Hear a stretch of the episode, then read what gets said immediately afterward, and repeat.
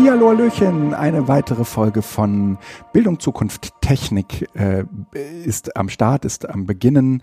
Ähm, wir begrüßen euch recht, recht, herzlich da draußen an den Empfangsgeräten. Hier ist der äh, Guido und äh, der Felix. Ja, der, der Scheue. Das Scheue. Ja, der, der Scheue. Nein, ich, äh, ich, ich überlege, ich, ich, ich schweige gerade einfach nur. Ich, nur, nur zur Info, also das Intro habe ich jetzt nicht gehört. Das Intro ich hast aber davon nicht aus, gehört dass Mhm. du das dann trotzdem gleich reinzauberst. Oder? Ja, ja, ja, ja, ja. Ähm, das liegt jetzt, äh, da, damit haben wir auch schon, schon ein wenig was zum Setup verraten. Äh, eine der ersten Sendungen, äh, die wir getrennt voneinander aufzeichnen, nicht, äh, Es geht wir, einfach nicht mehr. Es geht einfach nicht mehr gemeinsam an einem Tisch zu sitzen. nicht, weil wir uns verkracht hätten, So, wollte ich gerade sagen, sondern ähm, äh, weil äh, irgendwie Arbeit und Fahrten und so, das geht gerade nicht anders. Äh, aber wir wollten euch auf jeden Fall nicht lange, äh, länger auf die Folter spannen und deswegen jetzt mal so langsam irgendwie eine neue Folge produzieren, ohne das weiter zu prokrasti äh, prokrastinieren zu müssen nach dem Motto, naja, wir können erst dann produzieren, wenn wir beide auch vereint wieder zusammen in einem Raum sitzen. Aber das geht auch anders. Ja. Wann ist denn die letzte Folge her? Das ist schon wieder viel zu lange her. Ne? Ja. Wann war das denn? Ach Gott. Wir haben keine Kommentare, äh, wir haben keine Daten. Doch, da oben. Ja, ja. In der URL steht. Oh Gott, 3. Mai. 3. Mai, ja. Wir hatten uns mal vorgenommen, jeden Monat, aber vielleicht schaffen wir das ja. Das ist ja, Ja, wir sind ja noch, wir sind ja noch praktisch im Monat Juni, ne? Und man muss auch zugestehen, wir haben uns eigentlich letzten Montag getroffen, um zu podcasten. Ne? Ja, genau. Und wir haben auch eigentlich gepodcastet. Wir haben uns zumindest viel unterhalten. Wir haben nur kein Mikro mitlaufen lassen. ja, schade, ne? Weil Privatsphäre einfach auch manchmal ganz wichtig ist. Ja, und trotzdem würde ich sagen, ähm, es wäre schön gewesen, das ein oder andere aufzuzeichnen, weil da ein paar coole Sachen bei. Ich, ja, weißt du noch was? Ich weiß nur, es war cool, aber ich habe tatsächlich keine Themen, die ich jetzt so. Nee. Oder haben wir die schon drin stehen? Nee, äh, wir, wir, wir haben uns äh, längere Zeit über dieses Board unterhalten, was, was ich neu in Hattingen habe. Ach ja, stimmt, wir haben diese. Ja, ja. Ne? Aber da, das habe ich ja tatsächlich Genau, mit das- drin das- das steht mit drin. Äh, ähm, äh, äh, Beamer, genau. Genau. Das können wir eigentlich mal unter Ja, schöne Dinge packen. So. mach, mach unter schöne Dinge. So.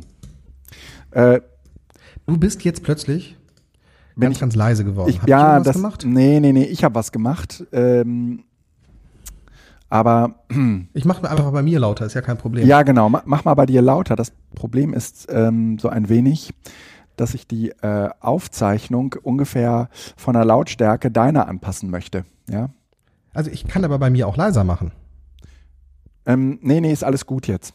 Lass, also Mach den Gain runterdrehen. nee, mach mal, lass mal alles bei dir so, wie es ist, dass äh, ich das hier bei mir reguliere. Also bei mir wäre es tatsächlich total gut, das muss ich mir für nächstes Mal merken, Ja. ähm, wenn ich so eine ähm, so ein Durchschleifen einmal hätte, dass ich mich selbst einmal höre, weil das kann ich im Moment nicht, Ja. weil ich äh, nur eine Ja, warum eigentlich? Warum ja, kann man, ich das nicht? Ja, komm, das klären wir. Das machen wir jetzt nicht am offenen Herzen. Die ähm, Hörerinnen und Hörer warten. Äh, Meinst du nicht, dass das gerade genau das Spannende ist? nee, ich glaube nicht. Nee. Okay, aber zumindest eine Sache ist wichtig. Ja. Ähm, Mikros haben eine Niere. Ähm, das sollte man beachten, wenn man das Ding aufbaut. Und eine Leber. Nein, die Leber natürlich auch? nein. Aber nein, Niere ist tatsächlich wichtig, weil ich habe jetzt nämlich hier ein Mikrofon, was ich nicht umstellen kann. Also das Ja. heißt, hat eine fest eingebaute Niere sozusagen. ja. Und ich habe den ersten ähm, Soundtest gemacht und wunderte mich, dass ich zwar halbwegs gut zu hören war, aber vor allen Dingen die Vögel tierisch laut Ja. waren. Und dann habe ich festgestellt, ah, ich sitze Richtung Fenster und die Niere war genau andersrum. Sag mal, Also, hast du, das- hast du ein, ein- Mikro oder hast du ein Headset? Du hast ein Mikro jetzt, Ähm, ne? Ich habe ein Mikro. Ah, okay. Ja, Ich könnte mal eben ein Foto machen. Warte, ja mach das. Mach sehen? das. Mal. Dann wi- wissen wir so ein wenig, wie es bei dir aussieht. Und ähm, wir Ich muss mal starten. eben einmal ein Stückchen zurück. So. Ja. Äh, und wir starten dann aber auch mit dem du- ersten Warte, Thema, hast- oder? Hast du die Kolleginnen und Kollegen an den Hörgeräten, Empfangsgeräten jetzt nicht unterhalten gerade? Nee, äh, ja, versucht, aber ich wollte eigentlich mit dem ersten Thema starten. Ja. Das, äh, der, der Titel ist Das Internet geht kaputt. Ja, äh, das klingt so, als wenn du da nicht der einen Meinung wärst. Weißt du, dass wir das Thema tatsächlich jetzt, wo ich, äh, wo ich das ähm, sehe, das haben wir angefangen zu diskutieren, als du hier in Hattingen warst. Das Internet geht kaputt. Ja, ja, ja. Das war da auch schon Thema. Ja, das ist im Moment, ich bin, äh, also ich weiß nicht, depressiv äh, muss man das nicht nennen, aber ähm, ich finde es ganz lustig, dass wir eine Situation hatten, ähm, geschichtlich, ich mache es Ja. mal tatsächlich so weit, ähm, dass wir uns über die Leute lustig gemacht haben, die gesagt haben, ähm, ja, vielleicht geht das Internet ja auch wieder weg. Mhm. Vielleicht kennst du ja auch die ganzen Ja. leicht überheblichen Sprüche äh, aus Republika und CCC-Kreisen und sonst was. Also wo man einfach immer irgendwie äh, bei allen digital affinen Menschen so ein bisschen als wenn das Internet weggeht, das ist eine Kulturrevolution, das bleibt jetzt für immer. Ja, ja. Ähm, und ähm, Plötzlich war das ehrlich, Internet diese- zwar nicht weg, aber nicht mehr das, was es mal war. Ja. Das, äh, ja, aber das ist quasi dann, also das, was wir jetzt im Moment äh, so als Tendenzen haben, ja. Ist wirklich, ähm, ja, also die Technologie des, der digitalen Vernetzung geht nicht weg, Ja. aber die großen Player fangen an, diesen, dieses Machtvakuum. Und ich würde da Ja. tatsächlich sogar auch recht geben, dass dieser, dieser, dieser, dieser Spruch, das Internet ist kein rechtsfreier Raum, deshalb müssen wir da rein. Mhm. ähm, in einer gewissen Weise stimmt. Natürlich war das nie ein rechtsfreier Raum, weil er sich auf die allgemeinen Gesetze ähm, berufen hat. Ja. Aber ähm, die Regulierungsmöglichkeiten, die die digitale Vernetzung oder die das Digitale einfach bietet, sind von den Hegemonen, also von den Machtausübenden bisher im Internet eigentlich nicht genutzt worden, sondern es war tatsächlich ein, ein freier Raum, der auf den Gesetzen natürlich basierte, wo aber die ganzen Kontrollmöglichkeiten, die es theoretisch gäbe, alle nicht ausgenutzt worden sind. Und jetzt im Moment mit der, äh, vor allen Dingen mit Artikel 13, äh, also dem Upload-Filter, das, äh, das äh, nicht das Bereitstellen äh, ähm, strafbar ist, sondern dass sozusagen schon das, der, der Upload Ja. und damit halt die, die ähm, Also bevor es praktisch bereitgestellt ist. Genau. Ja. ähm, also aus technologischer Sicht auch durchaus in Ordnung, aber es, es führt halt zu einer vollkommen Überreaktion wahrscheinlich der großen Plattform und äh, ist letzten Endes die Installation einer, einer ähm, Zensurinfrastruktur.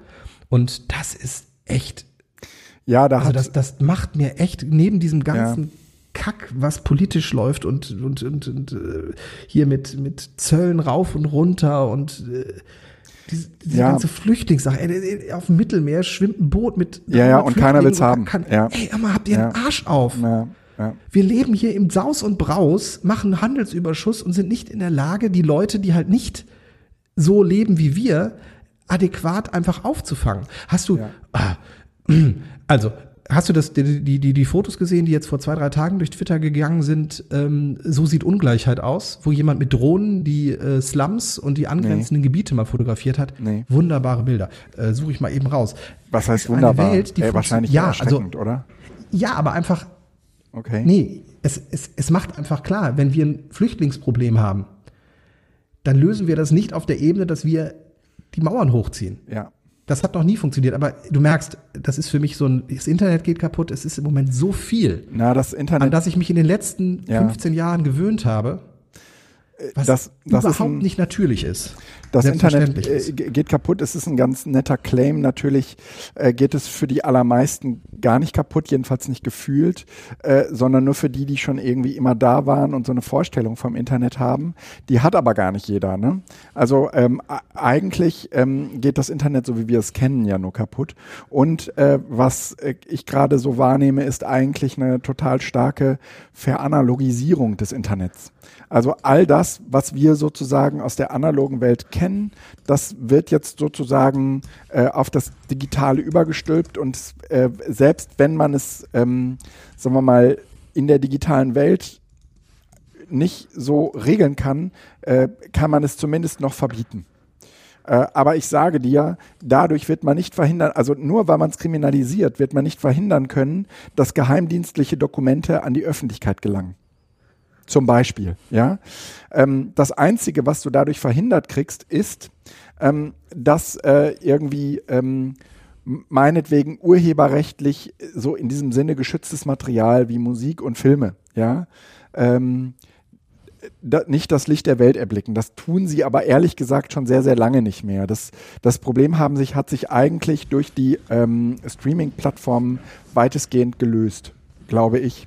Ähm, das heißt, das, was wir jetzt da sehen, ähm, betrifft eigentlich eher, ähm, wie soll ich sagen, äh, eine, eine Welt von ähm, ja, so ähnlich wie auch im äh, DSGVO-Bereich, äh, eine Welt von ähm, professionellen Amateuren äh, bis hin zu den Amateuren, von denen es ja im Internet einfach wahnsinnig viele gibt und die sozusagen auch das Internet, wie wir es kannten, total ausgemacht haben. Mhm. Und ähm, die verschwinden weil die sich das ehrlich gesagt nicht leisten können oder weil sie Sorge haben, dass sie verknackt werden, weil ihnen äh, sozusagen Strafen blühen, die sie ähm, aufgrund ihrer auch eher hobbymäßigen Auseinandersetzung mit dem Ding äh, nicht, nicht bereit sind zu bezahlen.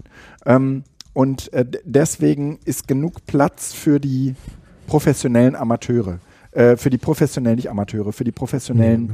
ähm, äh, Plattform. Konzer Plattformkonzerne, äh, die es vorher auch immer schon gab. Aber es gab sozusagen dazwischen eine Zeit, ähm, wo die äh, sich in einer Konkurrenz befanden mit all den anderen, ja, dieses Bloggertum. Also kannst du dich noch erinnern an die, an die Zeiten, wo, wo man so tat, als würden Blogger in einer Konkurrenz mit äh, professionellen äh, Online-Zeitungen stehen? Also ich meine, das ist natürlich Humbug gewesen, aber ähm, das war sozusagen eine Zeit, ähm, in der äh, es auf der einen Seite die gab, die mussten damit kein Geld verdienen und konnten trotzdem geile Sachen machen und auf der anderen Seite gab es die, ähm, die hatten das, die, die äh, mussten sozusagen, die kamen aus dieser, dieser kommerziellen Welt und mussten sozusagen jetzt ein Geschäftsmodell da drin finden. Und das hat einfach das hat, glaube ich, einfach im Laufe der Jahre ähm, zu einer Gesetzgebung geführt, ähm, die äh, letztendlich zwar äh, verbraucherunfreundlich ist, aber in dem Fall sind die Verbraucher eben gleichzeitig auch die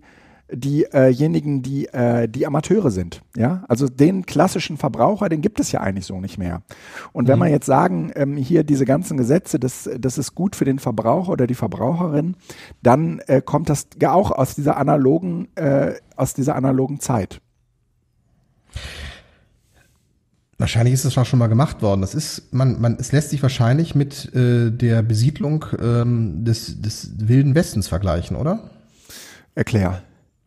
Ähm, ich bin tatsächlich da geschichtlich nicht so bewandert, deshalb ist es gefährliches Halbwissen. Aber ähm, ich gehe davon aus, dass die ersten Siedler, die in den Tracks Richtung Westen gezogen sind, von der Ostküste aus, ähm, ja auch quasi ja, derjenige, der mit der Waffe unterwegs war, das war halt derjenige, der die Regeln genau. gemacht hat. Genau, und der also das Land eingenommen Worten, es gab kein, ja. genau, der hat das Land eingenommen der hat, äh, und als die, die ersten äh, Polizisten kamen, musste sozusagen erstmal diskutiert werden, wer hat eigentlich jetzt das Sagen. Ähm, inzwischen, also jetzt muss man natürlich aufpassen, ne? Diese Waffenrecht in den USA ist eh noch was anderes, deshalb ist es schwierig. Aber ähm, dass, dass die staatlichen Institutionen nach der Landnahme von, von, von Siedlern auch nicht automatisch dort fertig waren, sondern dann erst nachgerückt sind. Mhm. Und so sehe ich das jetzt mit den Bloggern. Also die Blogger haben im Grunde genommen dieses, dieses Feld in publizistischer Art erschlossen.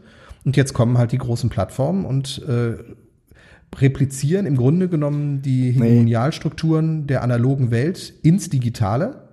Und durch, durch guten Lobbyismus, beispielsweise bei der DSGVO oder Artikel 13, ähm, kriegen die das hin. Also man muss ja mal sagen, die, die, die, die Absichten hinter der DSGVO sind super. Ja. Im Sinne von persönliche Daten müssen geschützt werden, persönliche Daten, äh, das sagt ja so, zwischen sogar USA und Europa wird da als weltweites Beispiel im positiven Sinne gesehen, dass sie das hingekriegt haben, dann einen Standard des Datenschutzes mal zu etablieren, den es ja bisher so nicht gab. Mhm mit dem Marktortprinzip halt, dass eigentlich alle Unternehmen auch sich irgendwie daran halten müssen. Nur ähm, hat es dazu geführt, dass die großen Lobby, äh, die, dass, dass die großen Unternehmen, die nur großen Plattformen, mhm. ähm, eben durch diese ganzen ähm, Vertragswerke, die da im Grunde genommen drumherum entstehen, viel, viel größeren Vorteil haben als die kleinen Unternehmen. Ja. Also ähm, kleine Zahnarztpraxen. Ja Friseure oder sonst was, die Kundendaten verarbeiten, die müssen halt jedes Mal theoretischen äh, Datenverarbeitungsauftrag äh, mhm. Auftragsdatenverarbeitung äh, abschließen, also was, das ist, das ist Schwachsinn. Also das heißt, da sind, da werden alle, und das haben wir, glaube ich, beim letzten Mal auch schon besprochen, es werden alle über die gleichen, müssen über die gleiche Messlatte springen. Und ähm, die Großen machen das halt mit ihren Anwaltskanzleien, die Kleinen stehen da. Mhm. Und mhm. Weißt was mir gerade, weißt was mir gerade so kam, als du dieses Indianerbeispiel äh, beziehungsweise Wildwest-Beispiel brachtest? Ähm, das, das ist ja im Prinzip eher so, ähm, da war vorher jemand, und der wird dann von anderen vertrieben. Das ist dieses Natives und Immigrants Ding. Und mhm. äh, letztendlich äh, ist das äh, auch nichts anderes. Ähm, also zumindest in unserer Wahrnehmung als die Natives, die schon immer da gewesen sind. Und jetzt kommen sozusagen die Immigrants und äh, machen sozusagen unsere Vorstellung des Internetnetz einfach äh, zu ihrer ähm, und äh, lassen uns da im Regen stehen. Ähm, ich glaube, äh, dass äh, dieses ähm, vertriebenen Ding ähm, tatsächlich auch äh, etwas ist, was sich in der Geschichte schon häufig wiederholt hat. Und mhm. wir ehrlich gesagt dürfen nicht den Fehler machen, daraus einen Kampf werden zu lassen. Weißt du? Sondern ähm, wir äh, müssen eigentlich, äh, also dieses, dieses ähm, Migrationsding, was äh, jetzt auch in vielen anderen äh, Umgebungen letztendlich vorzufinden ist. Äh, und den Leuten, die schon immer da waren, ob es jetzt die Ureinwohner sind oder wie man die dann auch immer nennt, ja. Aber ähm, da kommen plötzlich Leute, ähm, die, äh, die kennst du nicht, die sind dir auch irgendwie fremd, die sind wahrscheinlich auch aufgrund ihrer Größe unglaublich mächtig und die nehmen sozusagen, die, du hast sozusagen die Sorge, dass sie dir was wegnehmen, ja. Ich glaube, das ist eine, eine sehr interessante Urangst, ähm, die wir äh, auch dann beobachten, wenn es um so Internetklamotten geht. Das Interessante daran ist, ähm, dass sozusagen äh, diese Prozesse ja nicht nur etwas mit Lobbyismus zu tun haben, ähm, sondern offensichtlich auch äh, etwas so mit Besitzständen zu tun haben. Also sozusagen, dass die Natives sich auch irgendwie wahrnehmen als ähm, wieso? Das, wir konnten bisher hier leben und jetzt kommen andere und machen uns streitig, machen uns unsere Art zu leben streitig, ja? Um das mal so, so auf eine allgemeinere, äh, auf eine, auf eine um das mal stärker zu verallgemeinern. Vielleicht ist das aber auch ein Fehler.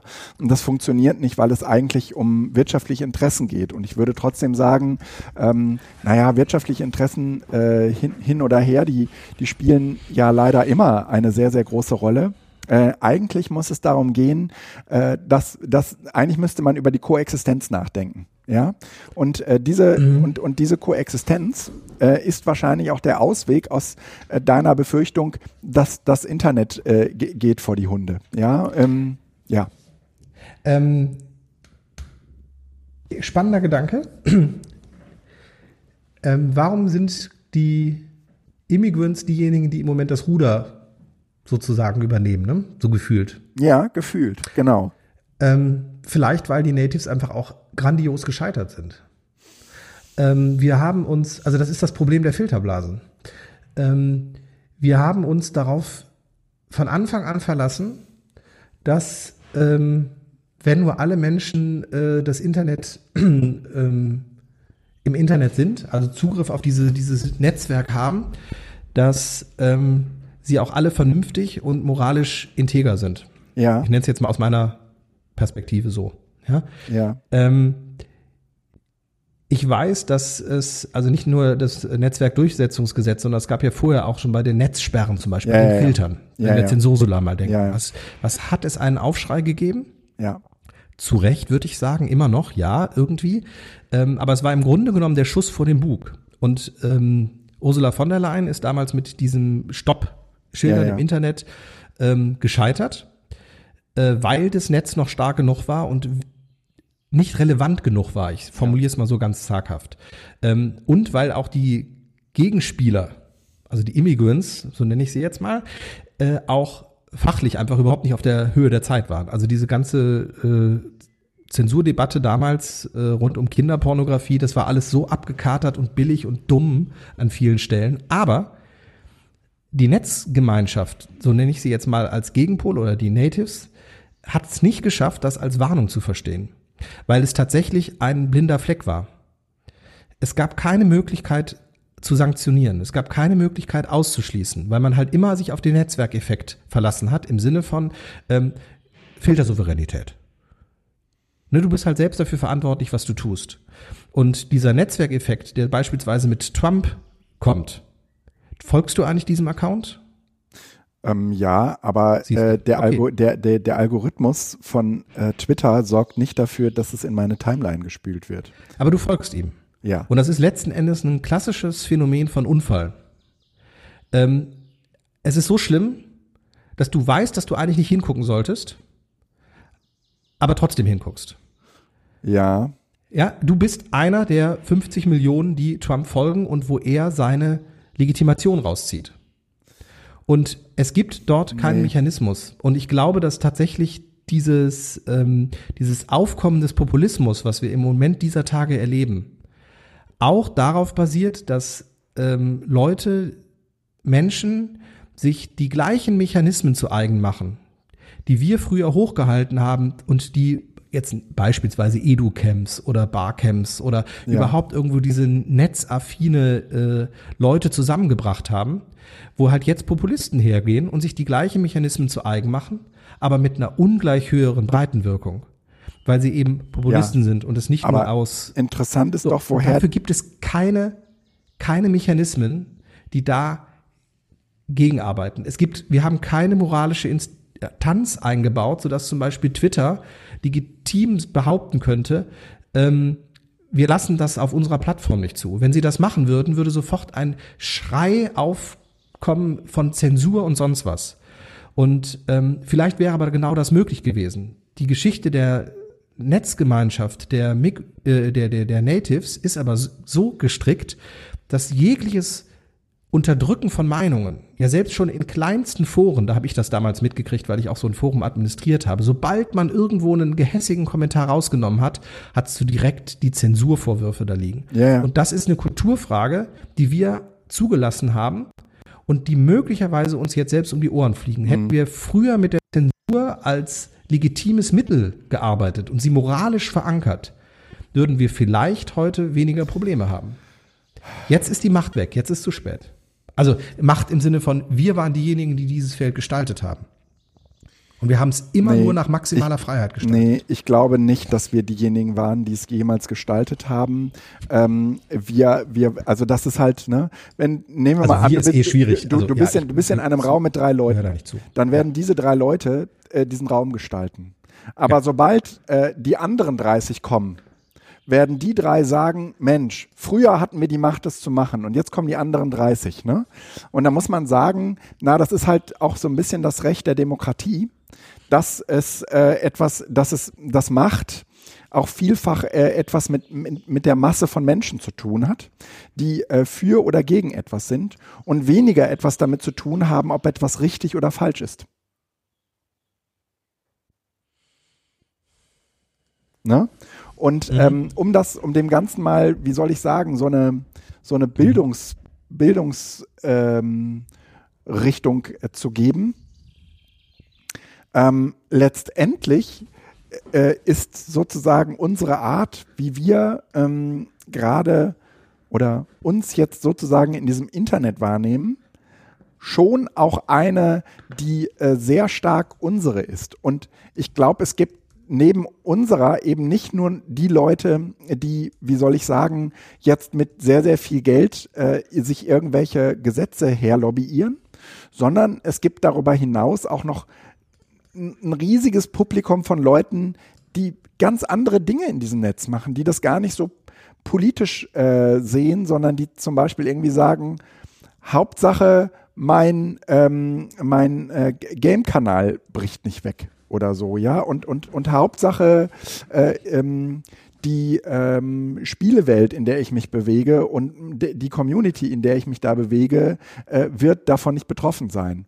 Und erst dann, ähm, und das merkt man ja dann auch immer an den Empörungswellen, erst dann, wenn ein Skandal oder eine, eine, eine Technologie äh, ihr, sie davon berührt oder andere Communities davon berührt, mhm. dann werden die aktiv.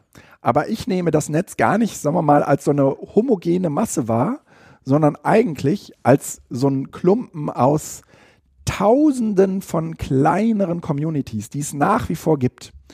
Und ähm, jetzt ist es aber so, dass diese Tausende von Communities ganz, ganz häufig eben jetzt nicht so einen, so einen politischen äh, Anspruch ähm, an ihre Umgebung haben, wie das die sogenannten netzkulturellen oder netzpolitischen äh, Kräfte haben die schon von Anfang an angeblich da waren. Ich, ich glaube, es gab darüber hinaus auch noch tausend andere Gruppen, die von Anfang an da waren, die für die, die das irgendwie gar nicht. Hat. Ja, nimm ja, die ganzen, halt nimm die ganzen ja. Gamer, die ganzen Rollenspieler, die ganzen World of Warcrafter, ja. Ähm, wenn ich mir die Leute anschaue, dann würde ich sagen, das sind das sind Nerds, wie sie im Buch, Buche stehen. Aber sie, ja, wir haben sie jetzt bringen nicht diesen Fehler gemacht Nee, wir haben den, also ich habe jetzt gerade, oder wir, ich weiß nicht, wahrscheinlich ich, den Fehler gemacht und haben das Internet selbst als Plattform gesehen. Das Internet ist aber keine Plattform, sondern eine Technologie, die immer schon von ganz vielen genutzt worden ja. ist, in unterschiedlichen Arten. Ja. Und ähm, ja. dieser, ähm, diese politisch Bildungsecke, die wir vor allen Dingen sehen, die ist halt tatsächlich nur ein kleiner Teil. Genau. Ähm, da ist es eigentlich ganz spannend. Äh, LeFloid hat ja jetzt, äh, hast du das mitgekriegt, das nee. Video von ihm?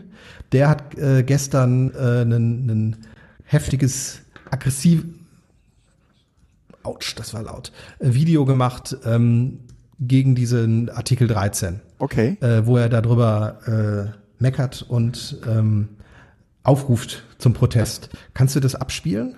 Ähm, ich, ich, kann das, ich kann das versuchen. Ähm, äh, Le Floyd, sagst du? Äh, ich habe es gerade als Link schon in äh, das Internet geht kaputt, Artikel 13. ah, okay, okay, okay. Dann äh, gucke ich, äh, guck, guck ich einmal kurz, ob wir das, ähm, ob wir das abgespielt kriegen. Weil das finde ich tatsächlich extrem spannend. Ja, hörst du das? das äh, nee. Es wäre schön, wenn du Okay, wir sind wieder auf Sendung. Äh, irgendwie hat uns gerade die äh, YouTube-Geschichte ähm, den ähm, na, den Upload verraucht. Äh, dann ist oh, mein Browser abgestürzt. Ne? Ja, ja, kannst du machen. Ich ähm, mach mal, Record. Genau, dann ist mein Browser abgestürzt und damit hat sich Studio Link aufgehangen und die Aufnahme zu Felix war weg. Jetzt sind wir aber wieder online. Äh, doofe Sache. Ähm, und irgendwie ist so ein bisschen der Faden, aber wir waren dabei stehen Nein, wir waren bei The, the Floyd. The, the Floyd äh, oder Le Floyd hat, ähm, äh, hat so, auf Artikel 13 äh, sensibilisiert. Ja gut, Le Floyd, ne? der ist aus meiner Sicht aber auch mit Abstand der politischste Mensch dort und äh, uns auch so am ähnlichsten. Das ist ja auch der, den ich immer zeige, wenn ich den Leuten irgendwie äh, mal YouTube zeige. Aber wenn man mal ganz ehrlich ist, äh, das, da gibt's da draußen so viele Tausende von Communities. Ja, ähm, ich sensibilisiere mich da selbst immer ganz neu für ähm, beim Pokémon Go Spielen. Weil beim Pokémon Go Spielen äh, äh, laufe ich, ähm, also habe ich ja mittlerweile auch irgendwie so zwei, drei Communities, wo ich irgendwie mit Leuten zusammen spiele. Und äh, da, da würde ich sagen, das Publikum ist so unglaublich gemischt zwischen Leuten, die 15 sind und Leuten, die 67 sind. Ja? Aber es geht alleine mal um die Reichweite. Ab weißt du, äh, ich, ich weiß ja nicht, was, also ich finde es tatsächlich, und lass, also Le, Le Floyd ist jetzt nicht nur eine andere äh, Gruppe. Der, der hat mit diesem Video, was er gestern, nee, ja. vor vier Tagen hochgeladen hat, fünf Tagen, über 500.000 Aufrufe. Ja, was ja ehrlich gesagt für ein YouTube-Video nicht viel ist, ne? Also wenn ich mal ein YouTube-Video hochlade, dann ja. komme ich über äh, zehn Jahre auf. Hase, wir, wir, wir sind ja auch eine ganz andere Liga. Ne? Das, das meine ich. Deshalb geht es da nicht nur darum, dass wenn, so, wenn, wenn solche Leute ihre, ihre Publicity einfach oder ihre Reichweite nutzen für solche Sachen. Ich glaube, man unterschätzt sehr stark, ähm, welche Reichweite Bibi hat. Ja, aber Reichweite und, ähm, sagen wir mal, Zielgruppe sind ja zwei verschiedene Dinge. Ähm, die Zielgruppe, die Bibi hat, wäre ja ehrlich gesagt die Zielgruppe, die man erreichen müsste. Ähm, äh, egal, oh ja, ja. Ach, krasse Scheiße. Ey. Ein ja. Tag online, eine Million Aufrufe. Ja. Zwei Wochen online. Ja. Zwei Millionen Aufrufe. Dagi B hat gerade Dagi B hat gerade geheiratet in Ibiza. Ne? Ähm, Was? Wer? Dagi B. Wer ist das denn? Das ist, äh, das ist Bibi, äh, nur in anders. Also äh, die, die ist ein bisschen älter als Bibi. Ähm, oder als Bibi sozusagen ähm, bekannt machte, dass sie schwanger ist, ja. Das, das sind sozusagen, da, da kann kein Upload-Filter mithalten.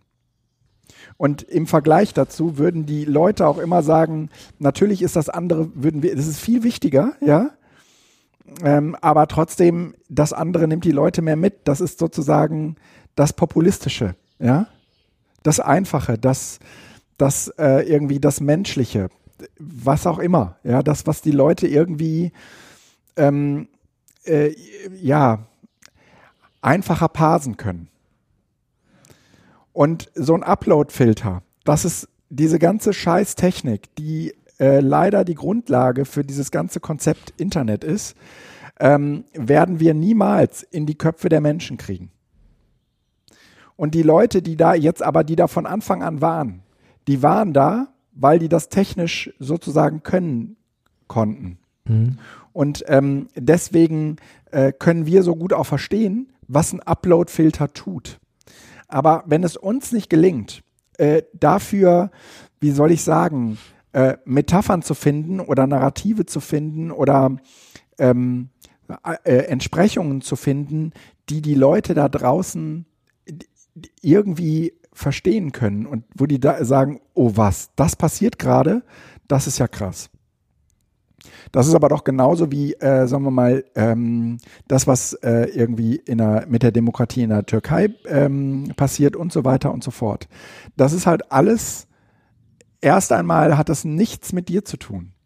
Und ja, natürlich haben die Upload-Filter sehr, sehr schnell etwas mit dir zu tun. Aber das ist so ein bisschen wie die DSGVO die äh, ist vor vier Jahren äh, irgendwie äh, angebahnt worden. Und ähm, seit zwei Jahren ist das Ding in Kraft und äh, ähm, hat sozusagen erst dann, wo es jetzt so ähm, zu ja. gesetzlicher Ausformung äh, kam und die Leute unter Druck gerieten. Die Strafen, ähm, das war der Punkt. Ja, ja, genau. 25 ja, gab es die Strafen vorher, das gehalten, hat, genau. gegolten hat die vorher auch. So, ja. ne? Hat das die Leute äh, nervös gemacht. Und äh, das will doch sagen, ähm, das, was wir daraus lernen, was wir immer wieder daraus lernen, ist, erst dann, wenn es den Leuten ans eigene Leder geht, an die eigene Haut geht, dann werden die nervös. Das ist ja auch gerade so der Grund, weswegen Schulen und sagen wir mal auch irgendwie diese ganzen Transformationsprozesse ähm, eigentlich äh, niemanden stört.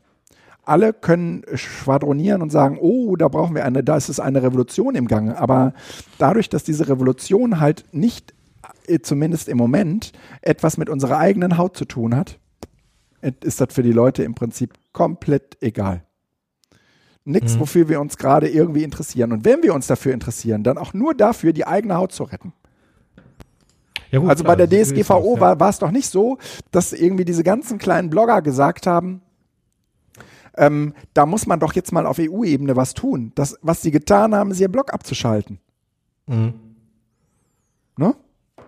Das ist äh, aber, ne? Und dieses Phänomen, wenn das selbst, sagen wir mal, der politischen Blogger-Szene ähm, schon passiert, wie soll es denn dann erst den ganzen Friseuren, äh, äh, Rechtsanwälten und äh, Ärzten da draußen gehen, äh, die jetzt gar nicht so diesen technokratischen Zugang dazu haben? Mhm. Insofern geht gar nicht so sehr das Internet kaputt, eigentlich ist das, was, was da gerade offensichtlich wird, was schon äh, länger kaputt geht und was uns gerade so richtig auf die Füße fällt, ähm, dass ähm, eigentlich nur jeder seine eigene Haut retten will und dass die Gesellschaft, sagen wir mal, ein großes Problem hat. Ja, also diese Empfänglichkeit für populistische, ähm, äh, für, pop, für, für, populistische ähm, Hetze äh, hat ganz, ganz viel damit zu tun, dass es offensichtlich gelingt, ähm, dass die Leute unsere eigene Sorgen und ja, dass, dass wir so das Gefühl haben, oh Gott, da geht's mir ans eigene Leder, ja. Und nur deswegen sind die alle gerade so nervös. Doch nicht, weil sie glauben, dass ähm, Leute wie sie oder dass es um sie herum vielleicht eng oder dünn wird, sondern dass es für sie eng oder dünn wird. In dem Sinne ist es eine ganz schön schwierig einzuordnende Empörung, die wir hier gerade entwickelt haben. Weil ja. sie letzten Endes genau das nur einfach beschreibt und wir agieren eigentlich auch wieder genauso. Ähm, allein jetzt, dass wir uns über die Filter im Internet länger unterhalten haben als über das Flüchtlingsboot Also ja. die ähm, zeigt ja, äh, das Flüchtlingsboot ist mir dann am Ende des Tages tatsächlich egal. Na eben. So, aber wenn mein Internet nicht mehr funktioniert, hey, ja, hey. genau. Ja, genau. So, ne? Ne? Ja, ähm, ähm, es ist ähm, und und deswegen gehen da auch gerade so die, so die, die diese Netzpeople so ins äh, in, in die äh, in die Eisen, weil die sozusagen glauben, das hat etwas mit ihnen zu tun. Ne? Das ist ja auch für die allermeisten, die da Dinge hochladen wollen, wirklich schlimm. Und die alle, alle anderen, die auch Dinge hochladen, aber das gar nicht wissen, ja, ähm, für die ist das jetzt erstmal auch kein Problem. Für die ist das, sind die Upload-Filter danach auch kein Problem. Mhm. Ja? Weil das geht dann halt einfach nicht mehr. Dann lädt man halt was anderes hoch. Ja? Mhm. Ähm, und ähm, eigentlich finde ich es viel, viel problematischer. Und ich glaube, dass das Internet ähm, einen nicht unwesentlichen Beitrag dazu geliefert hat, äh, da, dazu beigetragen hat, ähm, dass ich will das gar nicht irgendwie Individualisierung nennen, ja, weil das nämlich den, weil das gar nicht irgendwie so richtig den Punkt trifft, sondern ähm, dass dieses ähm, äh, da geht mir jemand an, ans Leder, ja, dass, dass das die Leute ähm, gerade äh, treibt und dass das Internet offensichtlich daran einen erheblichen Beitrag hat. Mhm. Ähm, weil das Internet sozusagen auch gerade dadurch, dass es so auf den persönlichen individuellen Geräten ist, ja, das ist nichts, was du gemeinschaftlich mit anderen zusammen austrägst und dich auch, ähm, also wenn du zusammen Fernsehen guckst, dann unterhältst du dich gemeinschaftlich darüber, wenn es gut läuft. Ne? Aber das, was auf deinem Handy passiert, das passiert da und das passiert nur dir. Und das ist ja auch total individuell nur dort. Das ist bei allen anderen irgendwie anders. Ne? Mhm. Und ich glaube, dass das äh, letztendlich auch ein, ähm, ein, Motor dafür ist, äh, wo wir total aufpassen müssen, ähm, dass wir uns Räume schaffen, ähm, jenseits äh, des, des individuellen Displays in unserer Hand, wo wir äh, darüber reden können und wo wir das artikulieren können, wie scheiße das ist und warum das etwas mit unserem, mit unserer eigenen Haut zu tun hat, wenn da jemand äh, Upload-Filter will. Ne? Heißt mehr Community und zwar kohlenstofflicher, ne? Ja, und äh, deswegen bin ich ja, deswegen, deswegen äh, kommen mir ja praktisch solche Bewegungen so entgegen, die, ähm, wie ich das in meinem Blog so schön nenne, so die an der Schnittstelle zwischen analog und digital sich bewegen, ja, wo, wo solche Sachen zusammenkommen. Und das tun aber im Moment eher so die, die nicht normalen, also der, der Nicht-Durchschnitt, das heißt eigentlich der Rand, ein, ein Rand von Gesellschaft. Ne?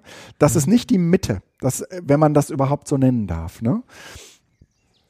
Ähm, das, sind, das sind die Hackspaces, das sind äh, sozusagen die besonderen Schulen, äh, die das verstanden haben, das Handy daraus nicht zu verbannen, das, äh, ne, die das sozusagen zum Thema machen und äh, auch irgendwie, äh, ähm, so sagen wir mal, so inklusiv lernen, ähm, um äh, auch all das, was so anders ist und das, was mich vielleicht, wo ich denke, das betrifft mich gar nicht, ähm, wo ich, wo ich plötzlich dann doch betroffener bin, Ne?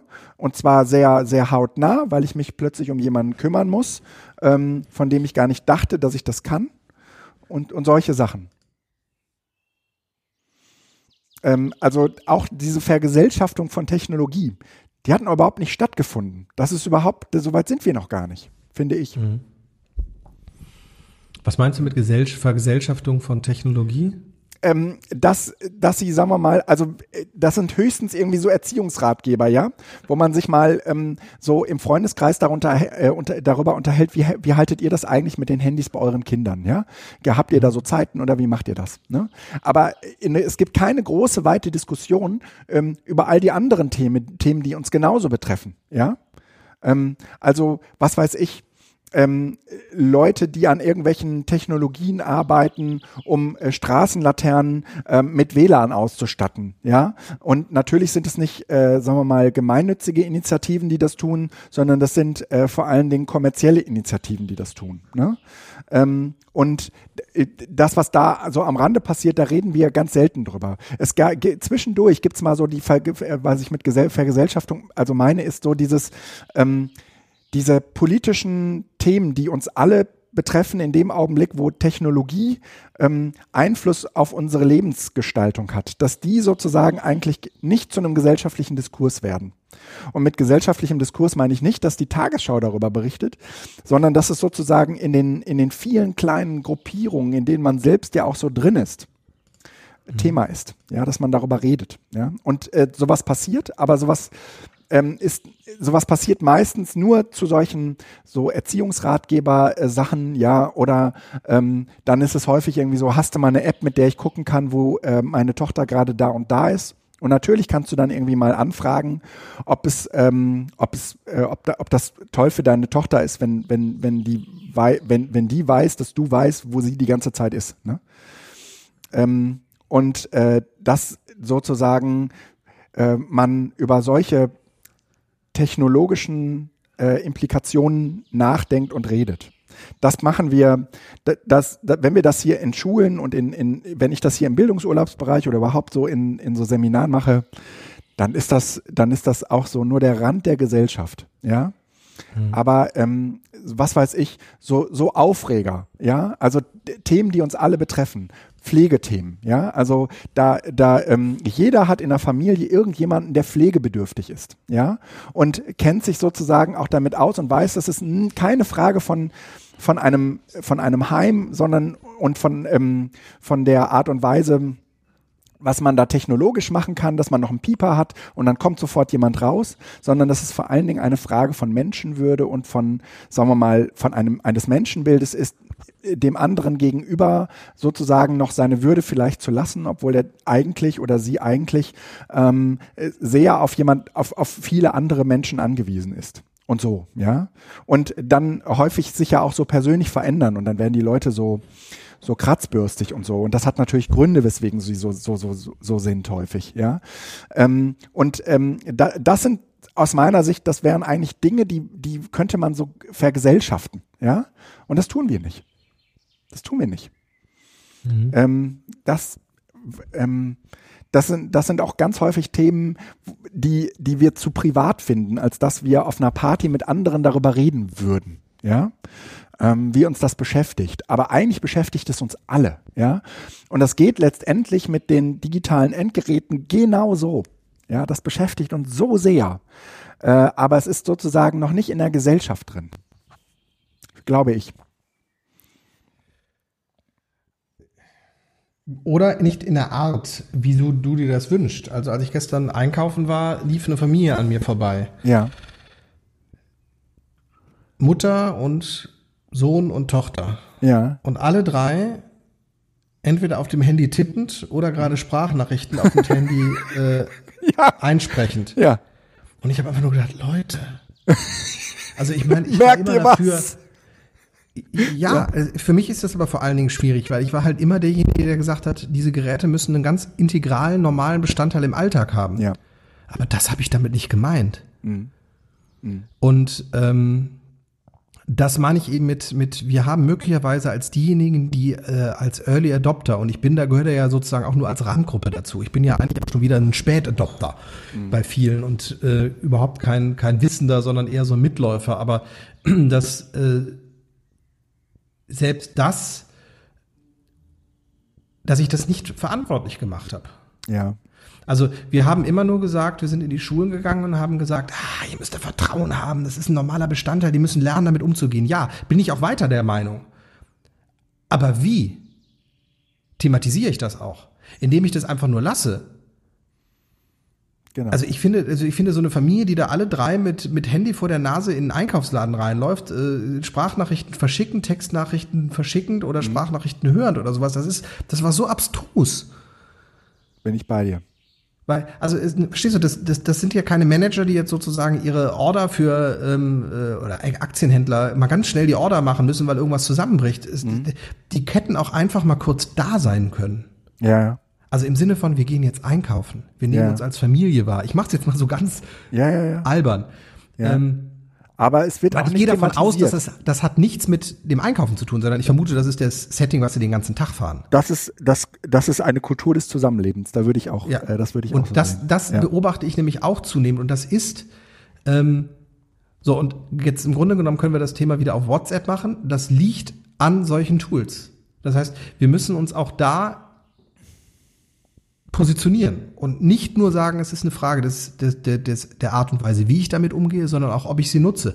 Und tatsächlich ist das für mich im Moment zum Beispiel auch mal wieder, aber noch nicht so richtig äh, hochgespült, aber es kommt sicherlich, die Frage, kann ich eigentlich bei Twitter sein?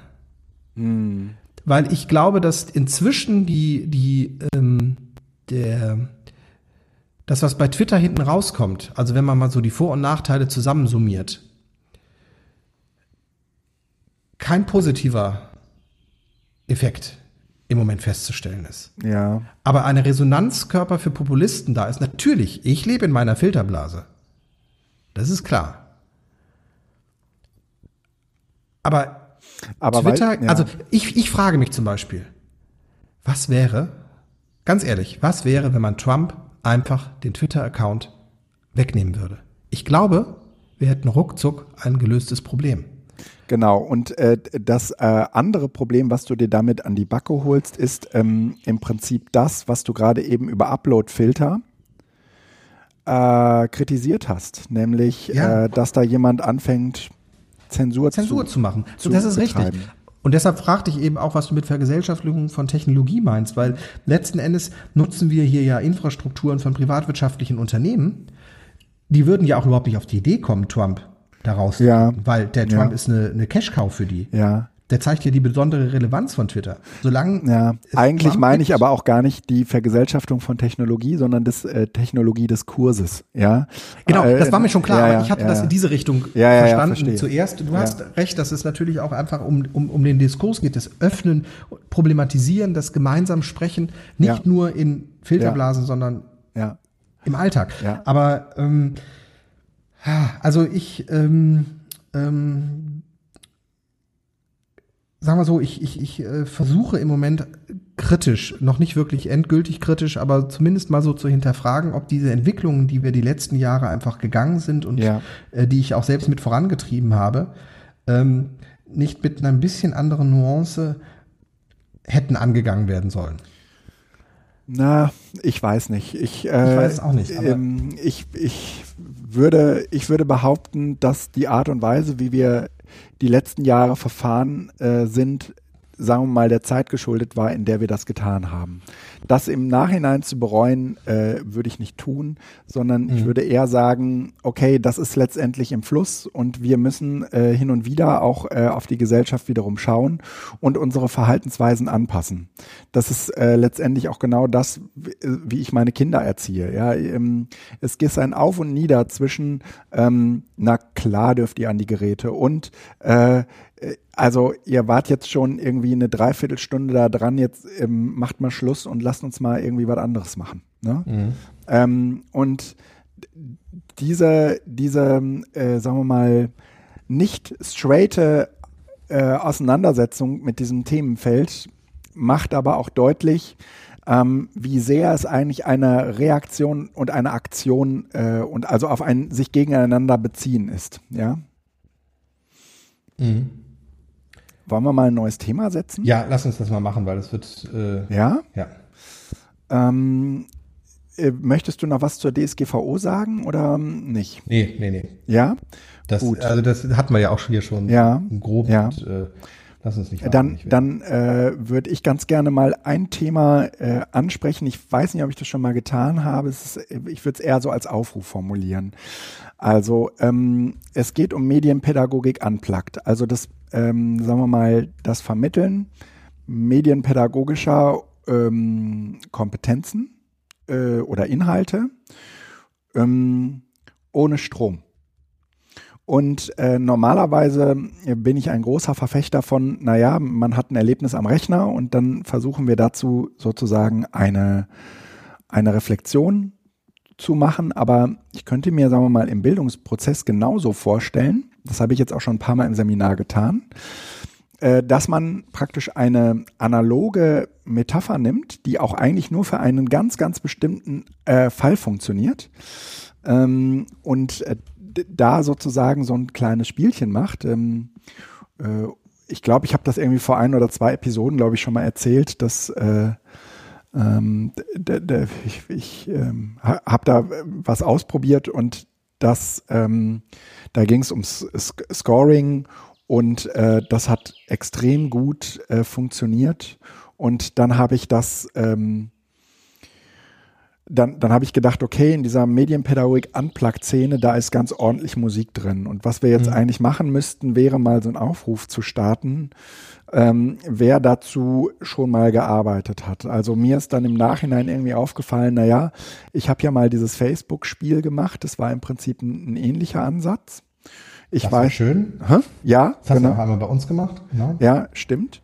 Ähm, und äh, dass, dass äh, man von solchen Sachen einfach mal anfängt, ein bisschen zu sammeln. Welchen ähm, Vorteil siehst du denn davon, äh, Dinge, die eigentlich digital laufen, analog zu machen? Naja, weil ich glaube, dass man dadurch das äh, Technologische, also das, das, das Technische, was da drin passiert, ähm, ähm, beschreiben kann. Also das bekommt sozusagen eine Form. Ähm, das ist letztendlich, letztendlich etwas, oder umgekehrt, es spielt keine Rolle mehr, dass es sozusagen etwas im Hintergrund gibt, was wir nicht sehen können, was aber passiert. Mhm. Ähm, und das, das äh, halte ich für einen, also, also zumindest didaktisch gesehen, für einen sehr, sehr großen Vorteil, weil es ähm, entweder tatsächlich uninteressant ist, was da algorithmisch passiert, oder weil es so interessant ist, dass man nur das sichtbar machen sollte und alles andere sollte keine Rolle spielen. Mhm. Und dafür, und das kann man mit Medienpädagogik unplugged eben super gut tun, weil man sozusagen den technologischen Aspekt äh, entweder sehr bewusst einblendet oder sehr bewusst ausblendet. Mhm. Und ähm, das kannst du, wenn du das normal mit den Leuten am Laptop oder am Tablet oder wo auch immer machst, nicht tun. Weil dann unweigerlich sozusagen die, das, das technische Vermögen und die Technik im Hintergrund okay. immer eine Rolle spielt. Ja. Ne? ja. Das heißt, du holst alle auf einer Ebene ab, wo es sozusagen ja. eh abstrakt ist. Genau. Ja. Genau. Ja. Und äh, jetzt weiß ich, dass Metaphern total problematisch sind. Und wir haben auch eine sehr unangenehme Metapherngeschichte hinter uns, was so die Digitalisierung angeht. Aber ich glaube, ähm, dass es eben auch ganz, ganz viele gute und funktionierende Ko Konzepte gibt und äh, dass viele davon, glaube ich, auch in der Medienpädagogik schlummern. Und mhm. ähm, dass wir ganz, ganz häufig auch, äh, sagen wir mal, Bildungsmenschen ins Boot holen können, die sagen, ich traue mir das mit der Technik alles gar nicht zu. Mhm. Ähm, und ähm, trotzdem äh, kann man aber, sagen wir mal, für, für, das ist eine Brücken, das ist in dem Bereich natürlich eine Brückentechnologie, aber man kann sozusagen auch viel mehr ähm, über die Dinge reden, die zum Beispiel beim Scoring passieren und mit den Algorithmen dort passieren, also wo Algorithmen sozusagen etwas mit dir machen, ohne dass du das, das sozusagen mm, unweigerlich mitbekommst. Ähm, und ähm, das, also ich kann das kurz erklären, das Spiel funktioniert irgendwie so. Du hast ein Blatt Papier, da malst du ähm, drei Dinge äh, auf. Zum einen malst du eine Sonne, dann äh, sollst du ähm, das Wort Liebe malen oder ne, sollst du Liebe malen und du sollst die höchste Primzahl aufschreiben, die du kennst. Und dann äh, legt man das, legt, hat man irgendwie so 20 Bilder, also mit, mit, ne, so, so mit äh, drei verschiedenen jeweils Motiven da drauf. Und dann hast du ein Raster auf dem Boden liegen zwischen 1 und 5. Und ähm, dann stellst du so Fragen an die Gruppe. Ne? Also die Bilder sind alle anonym. Man weiß nicht, wer was gemalt hat. Ähm, aber du stellst dann so Fragen wie, ähm, wer ist kreativ? Also, ne, und dann legst du die Bilder halt irgendwie, eins ist ganz kreativ und fünf ist total unkreativ. Und dann legst du die Bilder halt mal so hin, wie du glaubst, dass die, die sie gemalt haben, kreativ sind. Und das ist letztendlich auch genau das, was beim Scoring äh, passiert. Ja? Ähm, die, da geht's letztendlich gar nicht um dich als Person, ähm, als um dich als Wert und äh, du wirst sozusagen, äh, ohne dass du das willst, ständig werden dir Dinge unterstellt. Das passiert natürlich auch, äh, wenn du mit Menschen zu tun hast, aber da weißt du, dass das passiert. Ähm, mhm. Wenn das, äh, wenn das Maschinen machen, dann ähm, weißt du nicht, dass das passiert und das hat ja unter Umständen auch eine ganze Reihe an ökonomischen Folgen äh, für dich. Und ähm, mit diesem kleinen, und dann kannst du dieses Spiel halt so weitertreiben, kannst du unterschiedliche Fragen stellen, kannst du auch irgendwie ähm, so Fragen stellen, naja, wer, wer ist denn, äh, sagen wir mal, ähm, hier besonders, besonders schlau oder intelligent? Ne? Und dann kannst du irgendwie die, die sehr, sehr hohe Primzahlen haben, die tust du halt in die Einser und so weiter. Mhm. Und dann äh, kannst du als nächstes hingehen und, und sagen, jetzt, jetzt lasst uns doch mal die Leute raussuchen, die homosexuell sind. Ne? Und ähm, ne? ja, eigentlich geben die Werte das überhaupt nicht her. Ne? Aber vielleicht mhm. kann man ähm, mit dem äh, gemalten Wort Liebe und überhaupt diesem Kreativitätsding und ein paar anderen Unterstellungen, die man so an homosexuelle äh, Menschen hat, ähm, dann doch zu irgendwelchen äh, Ergebnissen kommen. Ne? Und du kannst auch mal gucken, wie weit die Gruppe das so treibt. Ja? Und mhm. ähm, das ist, ich, ich, finde, das ist ein, ein, schönes Gedankenexperiment und letztendlich hat es total viel äh, ähm, mit Scoring zu tun, ohne dass man, sagen wir mal, das, das Technologische dahinter beschreibt, ja, äh, wie das funktioniert. Mhm. Und äh, von solchen Spielen gibt es, glaube ich, deutlich mehr, als wir so auf den ersten Blick äh, kennen. Und äh, ich glaube, äh, dass äh, sie uns äh, total helfen würden, äh, wenn wir das mit, ähm, mit anderen Bildungsmenschen zusammen äh, entweder selbst erfinden, solche Spiele, ähm, also ähm, äh, oder aber ähm, äh, mal sammeln, was es überhaupt so gibt. Ne? Wo können, in welchem Rahmen möchtest du das machen? Ähm, wir haben Analog ja jetzt, oder digital? Äh, also gerne, ist mir egal. Also ihr könnt es äh, entweder ähm, ins, ins Blog als Kommentar schreiben äh, oder äh, da, ähm, ihr könnt uns gerne irgendwie einen Kommentar in der Telegram-Gruppe hinterlassen oder wie auch immer ähm, ihr das vorhabt. Hm. Ähm, Wäre, glaube ich, auch was Spannendes äh, für so ein Edo-Camp, ne? Also glaube ich auch. Für das Beisammensein, weil ja.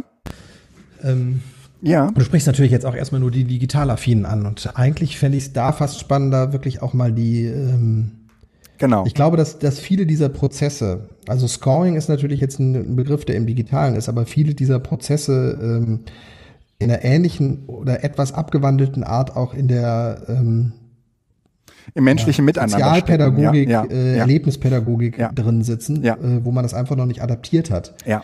Wo man vieles machen könnte. Ja, also glaube ich auch. Ja, glaube ich auch. Gut. So, das ist der Medienpädagogik Unplugged Anschlag auf euch. Ähm, die Metaphern für die Digitalisierung, ähm, ich habe jetzt gerade einen Blogbeitrag veröffentlicht. Also das ist ein neuer, neuer, neues Thema. Ich bin selbst gespannt, was da jetzt kommt. Ja, ja, ja. Ähm, das, das referenziert so ein bisschen an das Medienpädagogik Unplugged-Thema. Also äh, da geht es sozusagen äh, darum, überhaupt mal Metaphern ähm, zu suchen, also sagen wir mal Stellvertreter zu suchen, ähm, die Dinge, die äh, Digitalisierung sind, gut beschreiben können weil das ja eigentlich ein relativ ähm, definierter Begriff ist, aber so umgangssprachlich ja eigentlich für alles und nichts gebraucht wird. Ähm, Digitalisierung meint ja eigentlich ähm, den Prozess, dass man äh, etwas, was ähm, sozusagen äh, analog ist, in ähm, etwas umwandelt, was ähm, aus Nullen und Einsen besteht.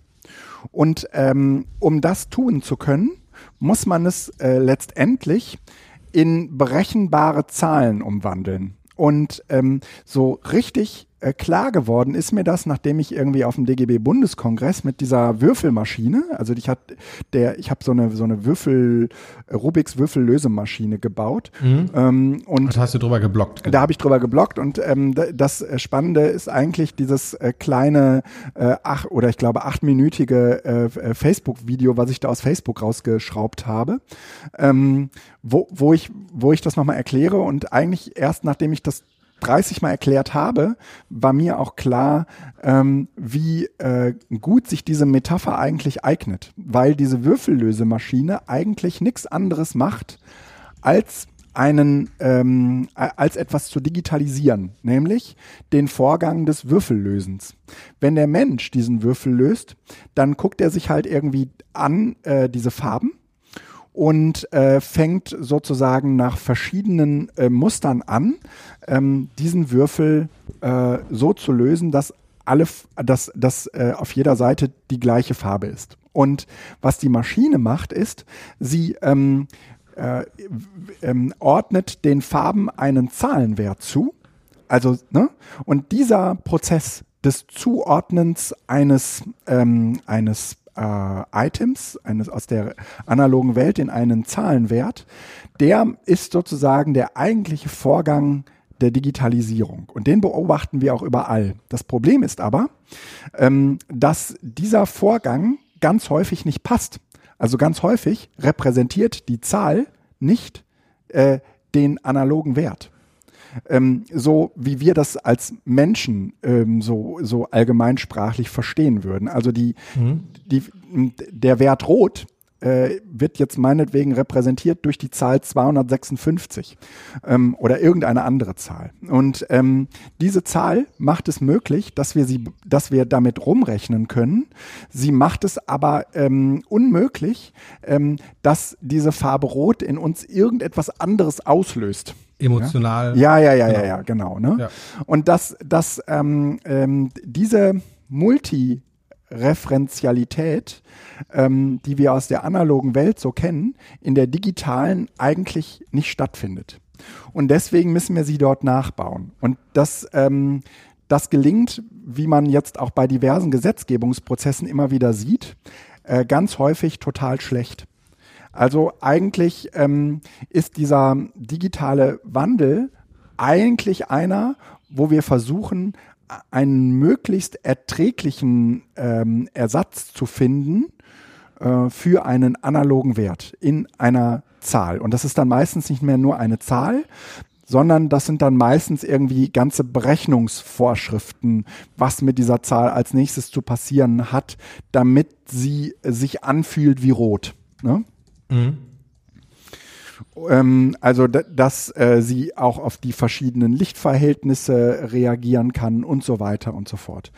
Und dieser, ähm, die, dieser, dieser, diese Metaphern, davon haben wir eigentlich keine. Und diese Würfellösemaschine sieht ja auch erstmal nicht so aus wie eine. Aber ähm, ähm, ich glaube schon, dass sie zumindest, was diesen Digitalisierungsprozess angeht, eigentlich eine ganz gute ist. Sie ist auch deswegen eine gute, weil der Würfel grundsätzlich früher mal ein, ein, ein, ein, mathematisches Problem war. Und dann hat man aus diesem mathematischen Problem ja erst den Würfel gemacht. Es war ja nicht so, dass man ein, einen Würfel hatte und danach äh, hatte man eine mathematische Lösung dafür, sondern es war ja umgekehrt. Und insofern ähm, liegt es, ist das da total einfach. Aber ich glaube, dass es uns helfen würde, über solche Metaphern äh, nachzudenken, die den Menschen irgendwie ein Gefühl dafür geben, was denn eigentlich so ein digitaler Wandel ist. Und dann führe ich in dem Video eben auch aus, dass äh, wenn wir uns zum Beispiel irgendwie mh, so Datingportale angucken, dass, äh, dass das dort äh, ja eigentlich jetzt nicht, mh, sagen wir mal, so ist, dass ähm, man irgendwie sich überlegt, okay, zwei Leute passen dann gut zusammen, wenn sie möglichst viele Gemeinsamkeiten haben. Also äh, wandelt man jeden, jede Eigenschaft, die ein Mensch da an dieser Dating-Plattform angibt, wandelt man in einen Wert um und dann kann man diese Werte einfach miteinander vergleichen, sondern äh, dass am Ende äh, sozusagen diese Dating-Plattformen ja ähm, nochmal viel, viel komplexer funktionieren. Aber was total wesentlich ist, sie funktionieren in der Regel alle gleich. Also ja, also wenn ich auf so einer Dating-Plattform bin, dann werden sozusagen immer äh, die gleichen, ähm, sagen wir mal, Algorithmen dafür sorgen, dass Menschen zusammenkommen, auch wenn diese Menschen alle sehr, sehr unterschiedlich sind. Aber ähm, das dahinterstehende Phänomen, dass Menschen eventuell, ähm, sagen wir mal, dass es was mit Zufällen und so weiter zu tun hat, das ist ja bei Dating-Plattformen ganz weit weg davon. Mm, und da, daran wird so ein bisschen auch deutlich, wie problematisch häufig dieser, ähm, dieser Digitalisierungsprozess ist, weil er eben ganz, ganz anders äh, funktioniert als die Art und Weise, wie wir das so in der, in der richtigen, in der anderen Welt machen. Richtige Welt stimmt irgendwie ja auch nicht. Ja, oder wir machen es nicht anders, aber letzten, vielleicht, vielleicht machen wir es ja doch sehr, sehr ähnlich. Ähm, ähm, ähm, systematisieren es für uns nur nicht. Ja, ja, wir selbst machen das auch immer gleich, aber unser Gegenüber nicht. Weil wir ja äh, wenn, okay, ne, also immer mit einem anderen lernende Maschinen und wir ja. haben sozusagen unsere eigene ja. Strategie, aber die ist nicht äh, generalisierbar. Äh, sag mal, du hast diesen Würfel, diese Würfellösemaschine tatsächlich selbst gebaut. Ja, ja. Ja, ja. Ähm, aber, aber wahrscheinlich dann das Programm, weil nein, du hast nein, nein, nein, das ist ver- Mind, Mind, ja, Mindcuber, scheiße, ja. Ich, ich pack den Link da nochmal in die Mindcuber heißt ähm, irgendwie die Webseite, wo man, wo man die Anleitungen und den ganzen Kram kriegt. weil ja. du, du, du hast es ja nicht selbst gecodet. Nein, nein, ich habe es weder selbst gecodet noch selbst gebaut. Also Weil das wäre ja dann eigentlich das, was sein müsste, damit du genau diesen Prozess, den du jetzt beschreibst und auch das zu differenzieren, machen kann. Und Mhm. Genau. da würde ich halt jetzt sagen, okay, die Zauberwürfel-Lösemaschine ist sozusagen fast die Krone. Weil ähm, was ich halt mache, ist auch mit Lego Mhm. ähm, hier so, so, so Programmierung im Sinne von fahr so weit nach vorne, bis du halt gegen den ja, Widerstand stößt. ja, Und sowas zu programmieren, macht ähnliche Prozesse deutlich, wie du das jetzt sagst, Mhm. dass man nämlich lernen muss, dass man ähm, ja, das systematisiert und auf Befehlsketten runterbricht. Das ist halt im Grunde genommen genau. das, was man mit Algorithmen dann Ja, äh, oder genau. informatischer Bildung, Algorithmen sind das ja, noch nicht. ja. Und ähm, deshalb ist jetzt nur gerade die Zauberwürfel-Lösemaschine äh, als, als Beispiel, Mhm. ähm, ja, aber es gibt niederschwelligere Dinge, wo man das Gleiche deutlich Klar. machen kann, wo man eben dann auch selbst programmiert. Weil Ja, das fände ich tatsächlich das Spannende. Wie sieht der Code aus? Den muss ich mir dann mal angucken. Ja. Ähm, von so einem Ding. Weil das Ja. muss ja mit, mit Schleifen, es muss ja unendlich komplex sein. Du das ist ja total komplex. Ja, ja, ja. Ich habe ehrlich gesagt also in die Programme nicht, nie dass ich das selbst reingeguckt. hinkriegen würde. Ja, ja, nee, nee, nee, das kriegst du nicht. Äh, also ich weiß nicht, wie gut du bist. Also, ähm, aber äh, ich habe das nicht geblickt.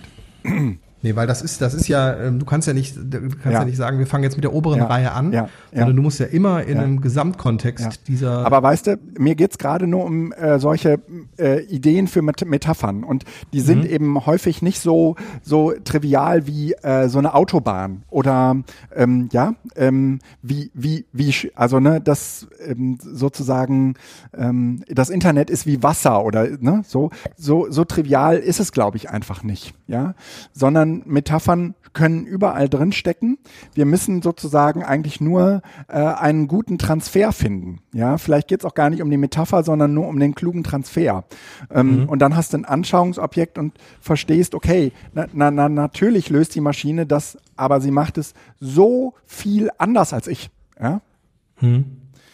Ähm, wa- weil sie die Lösung berechnet. Ja, und weil, weil das Maschinen nicht immer tun. assoziiert, ja. Ja, also ähm, Maschinen gehen im schlechtesten Fall hin und vergleichen Werte miteinander. Im besten Fall ähm, rechnen sie sozusagen irgendwie fünf Integrale und ähm, äh, da, dann, äh, ich, ich, ich kenne mich in Mathe halt nicht aus, ja, aber ähm, gehen sozusagen einmal durch die gesamte äh, Mathehölle und dann steht am Ende irgendwie eine Lösung da. Es ist ja eben bei weitem nicht trivial.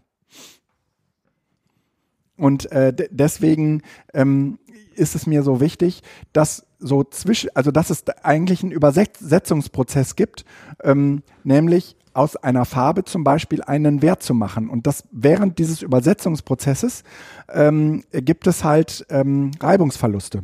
Und zwar zu beiden Seiten. Und das eine hat häufig mit dem anderen gar nichts zu tun. Das ist also nicht wie in einer wie in einer äh, Sprache, Englisch-Deutsch. Und äh, wenn beide von Boat reden, ähm, dann ähm, meinen beide auch ungefähr dasselbe, äh, sondern du hast es ähm, mit der Farbe Rot und dem Zahlenwert Rot zu tun. Und das sind zwei vollkommen verschiedene Dinge.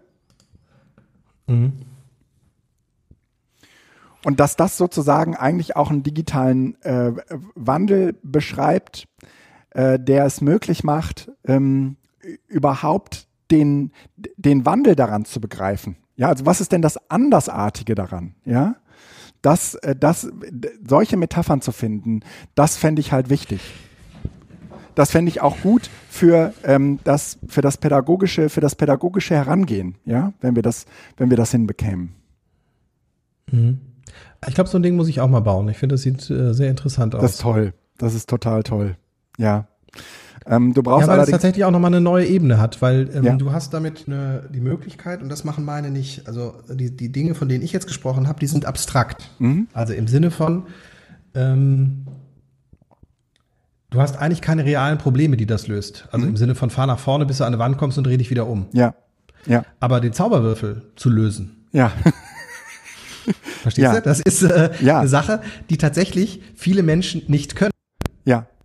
Ja. beziehungsweise diese Geduld nicht haben. Ja. Und wenn, wenn man da sagt, hier in einer Stunde hauen da rein, Ja. ähm, der ist in einer Stunde fertig, das Ja. macht der Computer, dann hast du sozusagen so eine Ebene, wo du sagen kannst so, wow, okay, Das ist auch echt ein Hingucker. Das ist echt sehr, sehr geil. Äh? Aha. Zauberlö, next, Mind, Mindcuber, Ja, Mindcuber mit ähm, äh, nicht mit ER am Ende, sondern nur mit R, also Cubr. ja, Ne?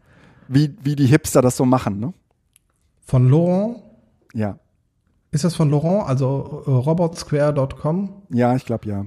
Also such das mal raus, verlinkt das mal, weil das fände ich äh, tatsächlich ganz spannend. Ja. Ähm, das ist ein schönes Demo. Äh, ähm, ja, werde ich mir auch mal anschauen. Ja. Cool. Also wie gesagt, das geht zu. Nee, doch Mindcuber mit äh, B, äh, BER. Ähm, ich äh, hab's mal in die Shownotes gepackt. Perfekt. Mm, super. Neues Thema. Ähm, wir haben hier schöne Dinge stehen. Erzähl mal. Ähm, ja, ich weiß nicht, ob ich äh, das Leid schon mal geklagt hatte, dass ich immer auf der Suche bin nach einem Rucksack. Ja, Habe ich schon mal? Weiß ich gar nicht. ja, da reden ich, wir über, glaube, über, über solche nerdigen Taschen, Themen reden wir Ah. total gerne. Und jetzt hast du dir Ähm, was gekauft? Ja, es ist schon ein bisschen länger her und weil, also mein, mein Anspruch war, ich möchte gerne einen Rucksack, der für mein ähm, 11 Zoll MacBook Air geeignet ist. Und ich möchte Ja. keinen Rucksack, wo eine 13 oder 15 Zoll reinpasst. Ja. Ich möchte es möglichst klein. Und ich habe ja ähm, von äh, Ali Caponelli, glaube ich, heißt sie, äh, so eine schöne Stoffumhängetasche gehabt, die aber ähm, knapp wird, wenn man noch eine Wasserflasche zum Beispiel mitnehmen möchte. Ja. Und deshalb habe ich mir nach noch mal nach was Neuem umgesucht, aber es sollte auch klein sein. Und äh, ich habe tatsächlich, ich habe echt lange gesucht und ich habe dann am Ende eins von eine, eine einen Rucksack von Crumbler gefunden, der eine ähm, für ein 13 Zoll leider äh, hat, aber ähm, es ist, passt tatsächlich nur so maximal ein 13 Zoll rein. Das heißt, das 11 Zoll MacBook Air passt super rein. Und er hat noch eine eigene Tasche für äh, das Tablet. Weil das war mein Okay. anderer Anspruch. Ich möchte gerne das Tablet nicht reinwerfen, sondern ich möchte, dass es auch gerne eine Tasche hat. Es gibt wohl auch noch von ähm, Thule einige nette Taschen. Aber die sind in der Regel alle dann auch doch wieder einen Ticken größer oder finde ich sehen so spacig aus mit irgendwie aalglatten Fronten und so. Das finde ich auch alles schwierig. Ähm, also ich habe mir zumindest dann die Crumbler Sh- Shuffle, äh, Shuttle Delight geholt. Äh, schiebe das, die Empfehlung aber auch jetzt schon seit mindestens zwei oder drei Podcast-Folgen vor mir her. Und im Moment ist sie nicht lieferbar. Also das Ja, habe ich auch ähm, gerade gesehen. Mhm. äh, tut mir furchtbar leid, aber ähm, die ist zumindest äh, so als äh, Daypack, Ja. wo halt viel Krimskrams, ähm, Tablet, Laptop äh, und dann auch mal ein Pullover oder eine Jacke reinpasst, aber dann ist sie wirklich rappelvoll. Ja. Und an die Seiten kommt äh, das Wasser tatsächlich gut geeignet. Ja. Ähm, einfach für die, die suchen ähm, und ähnlich frustriert sind, ähm, Okay. wollte ich darauf hinweisen. So, ich muss äh, auf etwas hinweisen. Ich, ich, ähm, also für die Leute, die jetzt nicht Pokémon Go spielen, ist es trotzdem total interessant, weil es nochmal referenziert auf das, was wir äh, gerade eben äh, schon äh, versucht haben äh, zu beschreiben, nämlich ähm, äh, dass sich so viele verschiedene bunte Communities äh, eigentlich entwickeln und auftun. Und eigentlich würde ich sagen, wenn man so im Stadtbild guckt, Pokémon Go, äh, höre ich immer wieder, spielt eigentlich keiner mehr. Aber äh, einmal im Jahr äh, organisiert Pokémon, also Niantic, die, die das äh, Ding mal gebaut haben, ähm, so drei weltweite Events. Und ähm, das Europa-Event findet in Dortmund im Westfalenpark statt. Und ähm, seit Monaten kriegt man, also seitdem irgendwie klar ist, dass es da stattfinden wird, kriegt man da auch kein Zimmer mehr. Die sind komplett ausgebucht.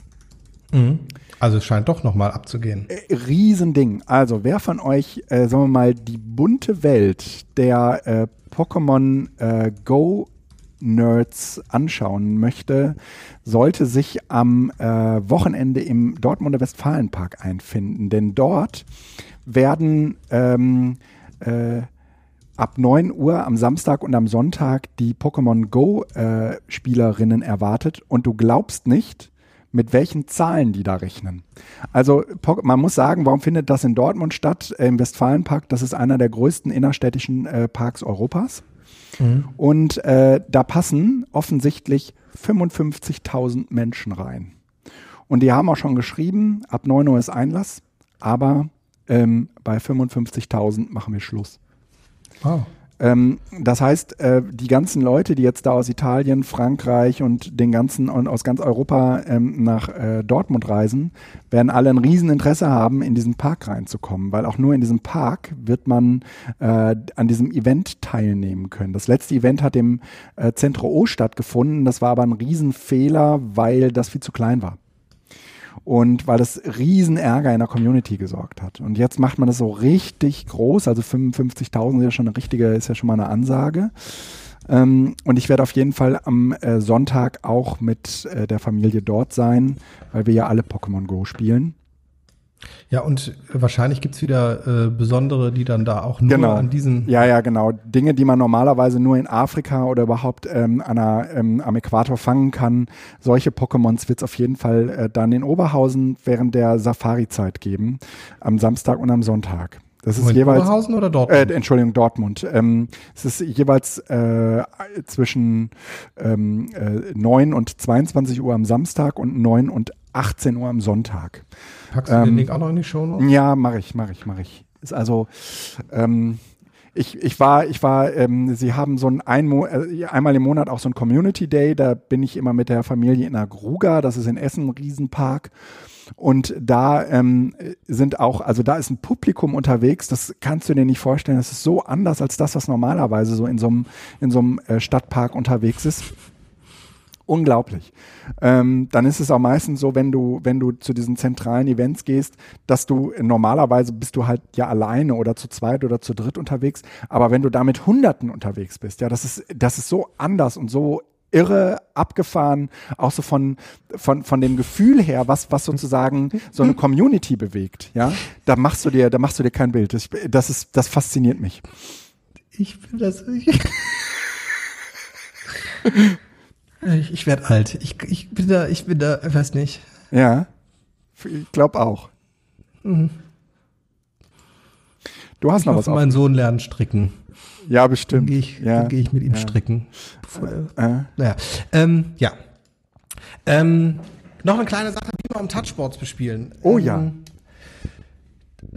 Äh, bisher bin ich da immer so relativ straight und sage, okay, alles klar, wenn Apple TV nicht da ist, geht es nicht. ja.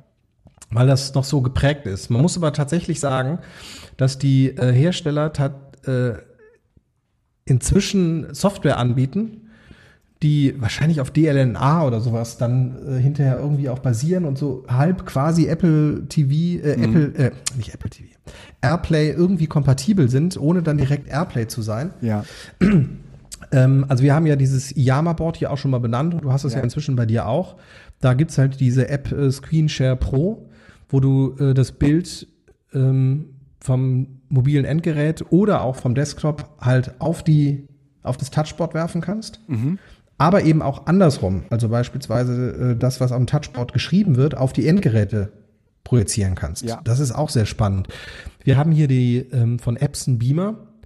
Und die haben auch eine, äh, wenn sie halt ans Netzwerk angebunden sind, eine eigene, einen eigenen, eine eigene Schnittstelle, Ja. damit du das bespielst, ohne dass du ein Apple TV zum Beispiel benutzen kannst. Okay. Und das gibt es schon lange, allerdings ist diese Technologie und die Qualität des Streams, der da entsteht, inzwischen echt gut geworden. Also äh, das will ich einfach nur noch mal zu ermutigen, dass man auch die nativen Apps durchaus noch mal probiert, Mhm. weil einfach die Hersteller da doch auch in den letzten Jahren noch mal nachgebessert haben und Ja. nicht mehr dieses, äh, ich muss auf jeden Fall ein Apple Ja. TV anschließen.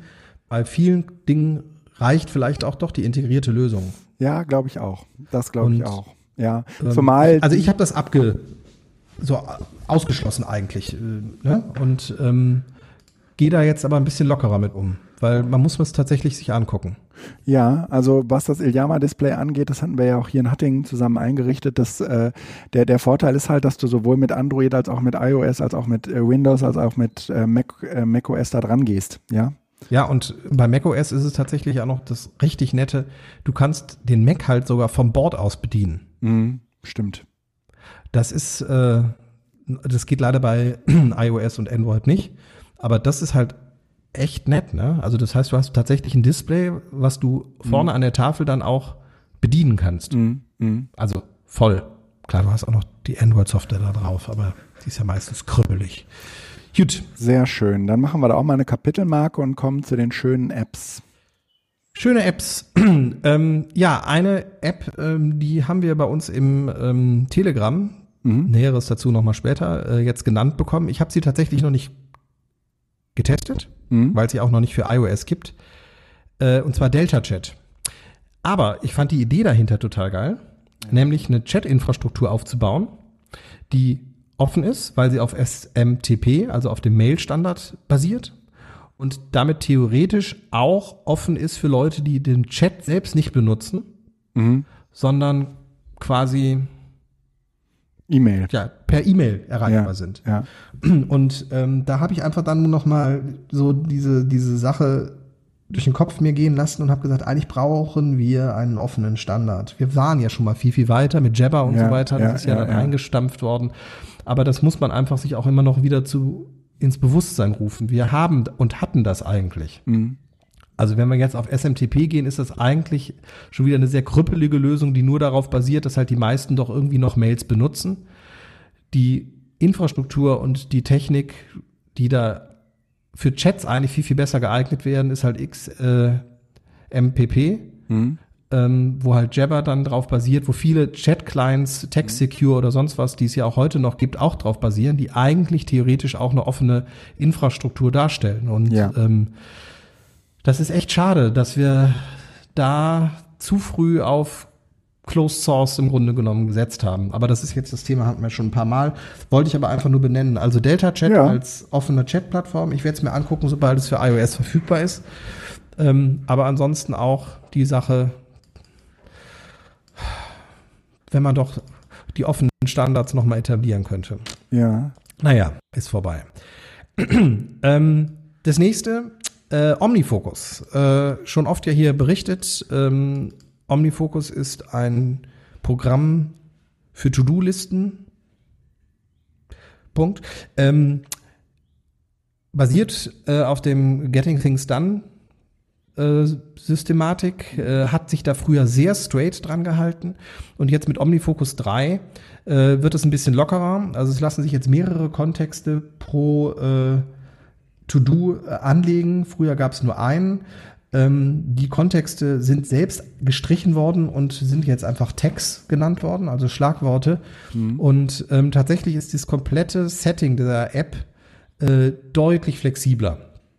Ähm, es lässt sich also jetzt auch einfacher benutzen, ähm, weil auch die komplette Oberfläche angepasst werden kann, also welche Felder angezeigt werden, ob man zum Beispiel einen äh, Due Date, also ähm, Fälligkeitsdatum, Startdatum oder sowas braucht, ob man Kontexte, äh, Tags heißt es ja, beziehungsweise äh, Projekte angibt. Das ist alles jetzt offen, das kann man auch alles ausblenden, so dass man es tatsächlich auch als sehr einfache To-Do-Liste nutzen könnte.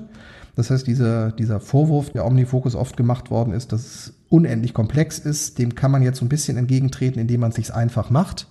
Ja. Und ähm, ich finde es total großartig. Ich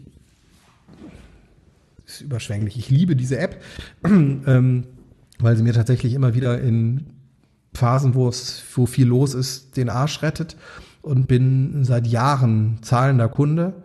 Ähm, die haben auch, also Omnigroup macht keine ähm, Abo-Geschichte, sondern einmaliger Kauf. Äh, kostet dann ein bisschen was und ähm, wird aber dann meistens über zwei, drei, vier Jahre halt auch gepflegt, mhm. sodass es tatsächlich einfach, ich finde es, diese, diese ganze Softwarebude ist einfach sympathisch. Ähm, OmniFocus 3 gibt es im Moment nur für iOS. Die Mac-Version ist noch so halb kompatibel dazu, also ist voll kompatibel, aber halt viele neue Features sind halt in der Mac-Version noch nicht äh, verfügbar. Ähm, also auch die Multitags, ähm, da wird einfach der erste Tag dann als Kontext angezeigt auf dem Mac. Ähm, allerdings soll das im September kommen. Also ist ja. gerade in der Entwicklung, sodass ab September dann auch die volle Power von OmniFocus okay. wieder verfügbar steht. Okay. Also Empfehlung, äh, wer äh, To-Do-Listen sich anschauen möchte. Things ist ja auch gern gesehen, mhm. aber auf jeden Fall auch einen Blick auf OmniFocus machen. Testversion ist kostenlos im App Store verfügbar. Sehr schön. Dann mache ich weiter mit einer Podcasting-App, die heißt Procast. Ist im Moment noch kostenlos äh, zu haben. Ich weiß gar nicht, ob es sie auch für Android gibt. Ich, mal, ich gehe mal davon aus nicht, aber für iOS gibt es sie auf jeden Fall. Und Procast ist, ähm, für, ist der, für mich der Nachfolger zu ähm, Castro. Castro habe ich lange Zeit benutzt, weil ich mir da so meine Playlist mitbauen konnte. Äh, und ähm, äh, Castro hat aber nie äh, den, die, die, Kapitelmarken eingebaut. Das hat Procast auch gemacht. Und äh, Procast hat ähm, ein Alleinstellungsmerkmal und das ist, dass du praktisch aus gehörten Podcasts ähm, kleine Ausschnitte rausschneiden kannst. Mm. Und du kannst diese, diese, diese Schnipsel dann in der App aufheben. Du kannst die aber auch über die iCloud ähm, als, als MP3 dir woanders hinschieben.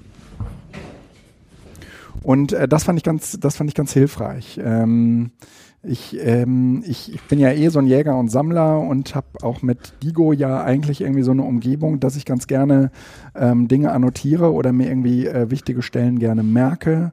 Und so geht's mir bei Podcasts manchmal auch. Dann sagt irgendjemand was ganz, ganz Schlaues und ich denke so, oh, das hättest du jetzt, aber das müsstest du aber irgendwie behalten und dann hast du halt irgendwie die Möglichkeit, sobald irgendwie das äh, Podcast runtergeladen ist und auf deinem Gerät ist, das an der Stelle eben auch rauszuschneiden. Coole Idee. Ja, fand ich auch. Ähm, dann äh, gibt es eine, eine, App, über die bin ich äh, über die letzte CT aufmerksam geworden. Das ist für alle Leute, die so, die so Bock auf Escape Rooms haben. Ähm, da hat sich ja irgendwie eine Menge getan, auch sagen wir mal so in diesem Unterhaltungsbereich mit ähm, den, mit dem Freundeskreis irgendwie an solchen, äh, an solchen äh, Escape Rooms äh, teilzunehmen. Äh, diese, ist, äh, diese Variante, die ich jetzt hier vorstelle, heißt Escape Team und das ist im Prinzip eine App, die äh, letztendlich auf Escape Rooms fußt. Die sind papierbasiert und ähm, müssen aus dem Internet heruntergeladen. Das ist dann so ein PDF heruntergeladen werden. Und dann, äh, während man diesen Escape Room ähm, bestreitet und da hat die App einen ganz wesentlichen Anteil dran, ähm, muss man halt irgendwie das heruntergeladene PDF an allen möglichen Stellen zerschneiden und äh, Dinge zusammensetzen und äh, äh, Rätsel lösen und so etwas tun. Mhm. Ähm, die Escape-Team-Machenden haben angedeutet, das gibt es für iOS und Android, haben angedeutet, dass sie das letztendlich auch als Autorensystem freigeben wollen. Also dass man zukünftig diese App sozusagen auch für die eigenen Escape Rooms nutzen kann. Das fand ich eine sehr, sehr schöne Idee und von der werde ich hundertprozentig Gebrauch machen, sobald der Editor steht. Mhm. Ähm, und dann äh, gerade so in aller Munde, eigentlich habe ich das Spiel ganz lange Zeit gar nicht ähm, irgendwie äh, auf dem also habe ich das ignoriert, aber meine Kinder haben das äh, dann intensiver angefangen zu spielen und äh, dann habe ich mich irgendwann mal einen Abend mit denen hingesetzt und dann haben wir zusammengezockt. Fortnite. Ähm, das ist ja eigentlich irgendwie so ähm, das, das hypt ja gerade voll. Ja, ja, das also, ist das Nachdem Doom, du mir davon erzählt hast, ja, ich ja, wow. Das ist das Doom des, äh, 19, äh, des 21. Jahrhunderts, kannst du sagen. Ja? Also alle spielen gerade Fortnite und ähm, äh, das äh, Schöne an die, also das, das ich habe das Spiel noch nie alleine gespielt, ich habe das bisher immer nur mit meinen beiden Kindern zusammen gespielt. Aber ähm, dadurch, dass man dann so in einem Raum ist und auch so miteinander quatscht und redet und sich auch irgendwie immer gemeinsam so Tipps gibt, also gerade wenn man so ein Newbie ist, äh, wird man dann auch in die Hand genommen, ja, da kommt jetzt der Sturm, du musst jetzt mal hier ins Zentrum. Also ähm, das, das Spiel ist, ist, ist wirklich toll. Also ich hatte sehr, sehr viel Spaß, obwohl das eigentlich irgendwie so ein, so ein Shooter ist. Aber ich würde sagen, dass diese Gewaltanteile in diesem Spiel wirklich aufs ähm, aufs Wesentliche, also nicht aufs Wesentliche, das ist falsch. gefährlich, äh, gefährlich. Wie kommst du da jetzt auf, auf, auf ein Minimum reduziert wurden, ja? Also man sieht wenigstens noch das Blut spritzen. Nein, nein, man sieht wirklich, man sieht wirklich gar nichts ähm, von all dem Ganzen, sondern man schießt auf jemanden und dann ist er halt einfach vom Bild, von der Bildfläche verschwunden. Ähm, aber ähm, tatsächlich ist dieses, äh, dieses kollaborative Element, nämlich ähm, Leute sind erschossen worden, aber da, wo sie erschossen wurden, können sie die anderen noch warnen und sagen, hier äh, müsst ihr vorsichtig sein. Und das funktioniert halt super. Und äh, ich fand das ähm, äh, vor diesem Hintergrund auf jeden Fall. Das, das, das klingt alles wie Half-Life. Ja, ja, oder okay, ist eher so wie Half-Life, genau. Also in dem Fall wird man ähm, mit äh, 100 anderen äh, über so eine Insel abgeworfen und alle verkriechen sich sozusagen in ihren Löchern. Aber ähm, von aus nach innen tobt im Prinzip so ein Sturm. Und äh, wer in diesen Sturm gerät, ist halt tot. Das heißt, irgendwann müssen die Leute halt irgendwie gucken, dass sie äh, diesem Sturm entfliehen und der führt sozusagen die Leute alle immer dichter zusammen und irgendwann, irgendwann bleibt halt nur noch einer über. Ne? Ähm, ähm, wie heißt der nochmal, dieser Film, diese Serie? Hm. 24 Stunden? Nee. The Hunger Games oder wie das Ah, heißt. ja, ja, ja, Panem, genau. Hm? Panem, das hm? Tribute von Tri irgendwie Tribute ich das jetzt gerade ja. daran. Ja, auch. ja, ja, ja, so, so, so ein bisschen hat es damit zu tun, aber es ist deutlich weniger Blut im Spiel. Okay. Und, und, und deutlich weniger Grausamkeit im Spiel. Würde ich also würdest du sagen, um medienpädagogisch auf dem Laufenden zu sein, muss man das gespielt haben? Ja, würde ich schon sagen. Würde ich, würde ich schon Scheiße. sagen.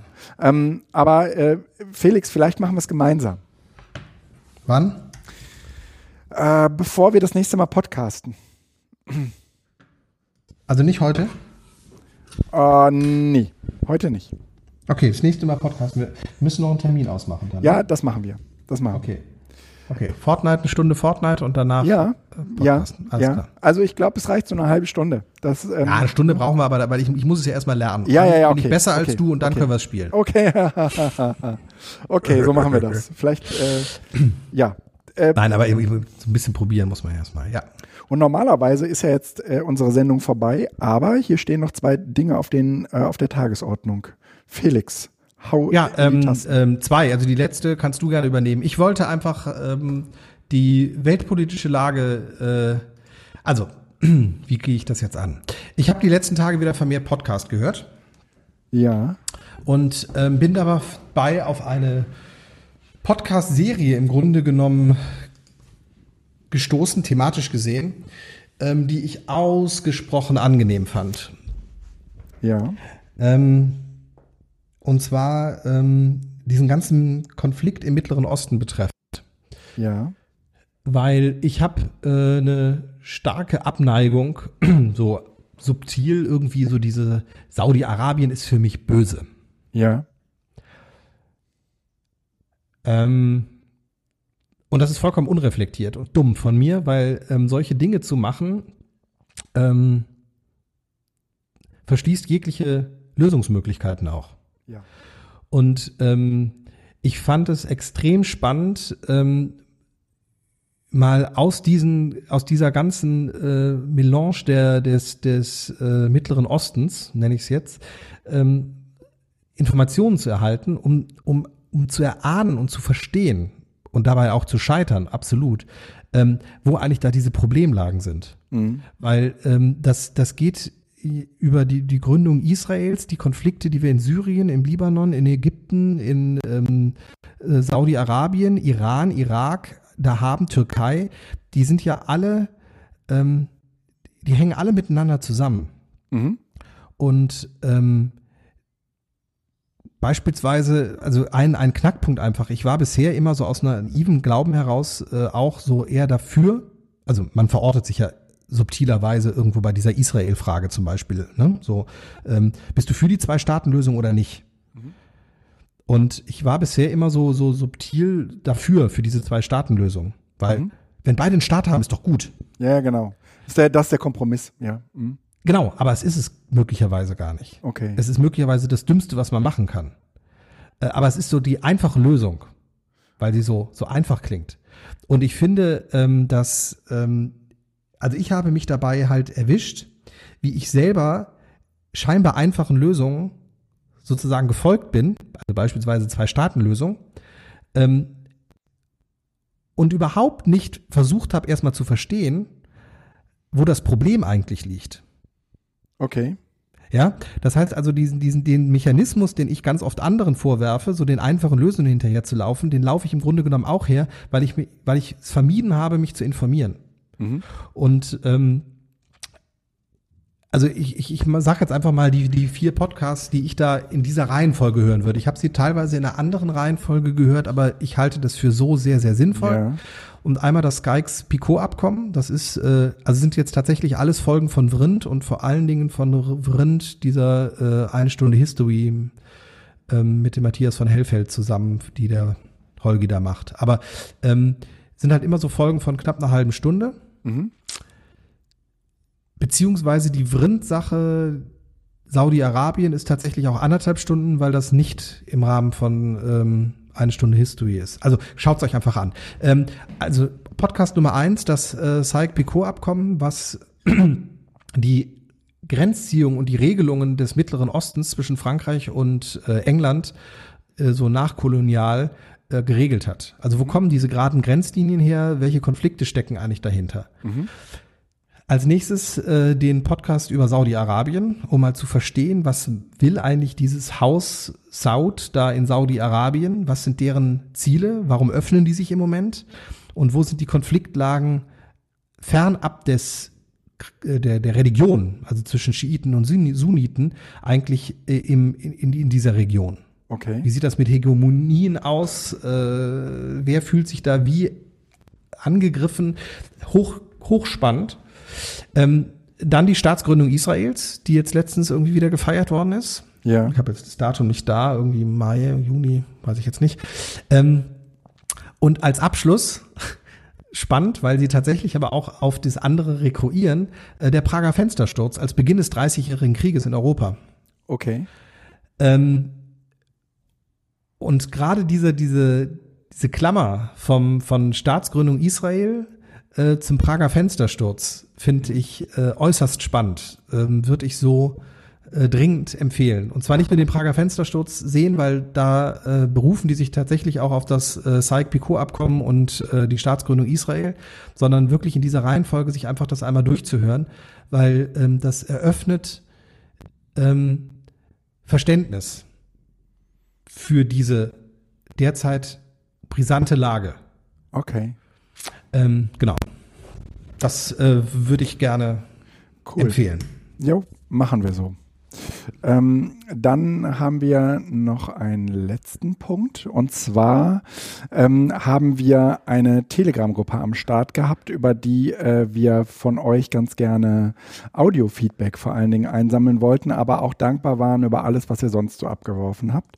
Ähm, und das Problem an dieser Telegram-Gruppe war, dass sie öffentlich war. Und ähm, das hat ähm, in, der, in der öffentlichen Durchsuchbarkeit äh, auf den Telegram-Servern dazu geführt, dass sich dort vor allen Dingen eine ganze Reihe an, ähm, naja, leicht bekleideten äh, Mädchen äh, eingefunden hatten, von denen wir aber gedacht, nicht angenommen hatten, dass sie die Sendung hören.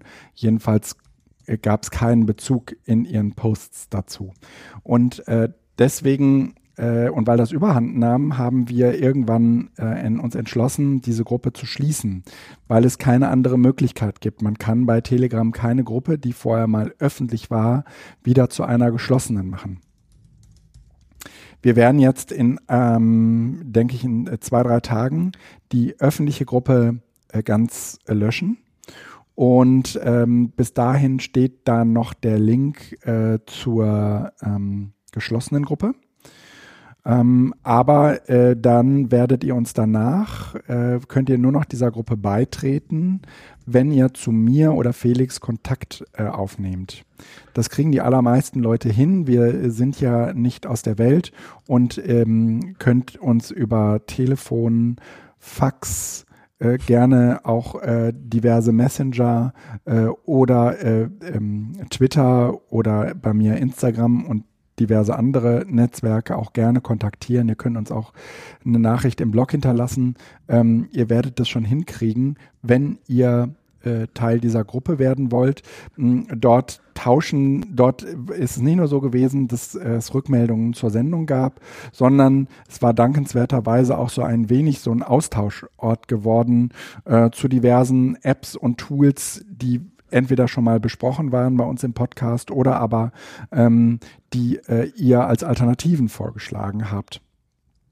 Ich würde mich also freuen, äh, wenn diese Gruppe nach wie vor Bestand hat. Das ist eine kleine, aber feine Gruppe und ähm, wir dort auch weiterhin in Kontakt bleiben würden. Das wäre alles aus meiner Sicht zu dieser Telegram-Geschichte. Äh, Telegram, äh, ja, ähm, für mich ist noch tatsächlich die Frage, wo ist da was schiefgelaufen? Mhm. Weil hatten wir nicht auch die, ähm, ah nee, wir haben das auf der Webseite richtig verlinkt, ne? Ja, ja, das, Das war haben auf wir der mit den Webseite anderen äh. Gruppen, Ja. die man so hat, die ja auch öffentlich sind, aber die waren nie auf der Webseite Ja. verlinkt, sodass man, Ja. okay, also merkt man sich, öffentliche Telegram-Gruppen nicht auf Webseiten machen, sonst gibt es Caller und dann äh, gibt es Spam und das muss nicht sein. Ja, das ist dann unerfreulich und irgendwie kommt man dann auch nicht so richtig dazu, über die Dinge zu reden, über die man eigentlich reden will. Sondern man ist ständig damit beschäftigt, irgendwelche Leute zu sperren und äh, sich ständig für Dinge zu entschuldigen und das ist sehr unerfreulich. So ist es. Jawohl, äh, lieber Felix, ähm, es war nett. Ja, ich, ich bin mal gespannt, wie die Qualität ist, weil ich ja doch jetzt äh, hier am Mikro war und äh, wahrscheinlich macht Auphonic eh alles wieder gut. Wir werden, ich werde das gleich auf jeden Fall noch veröffentlichen. Ich gehe davon aus, dass die Episode heute noch online geht und dann werden wir, wirst du das gleich, wirst du da gleich noch reinhören können. Perfekt. Schön. Dann äh, starte ich mal ähm, äh, die, die, die Musik und wünsche uns beiden äh, eine schöne Zeit. Alles klar, bis bald. Tschüss.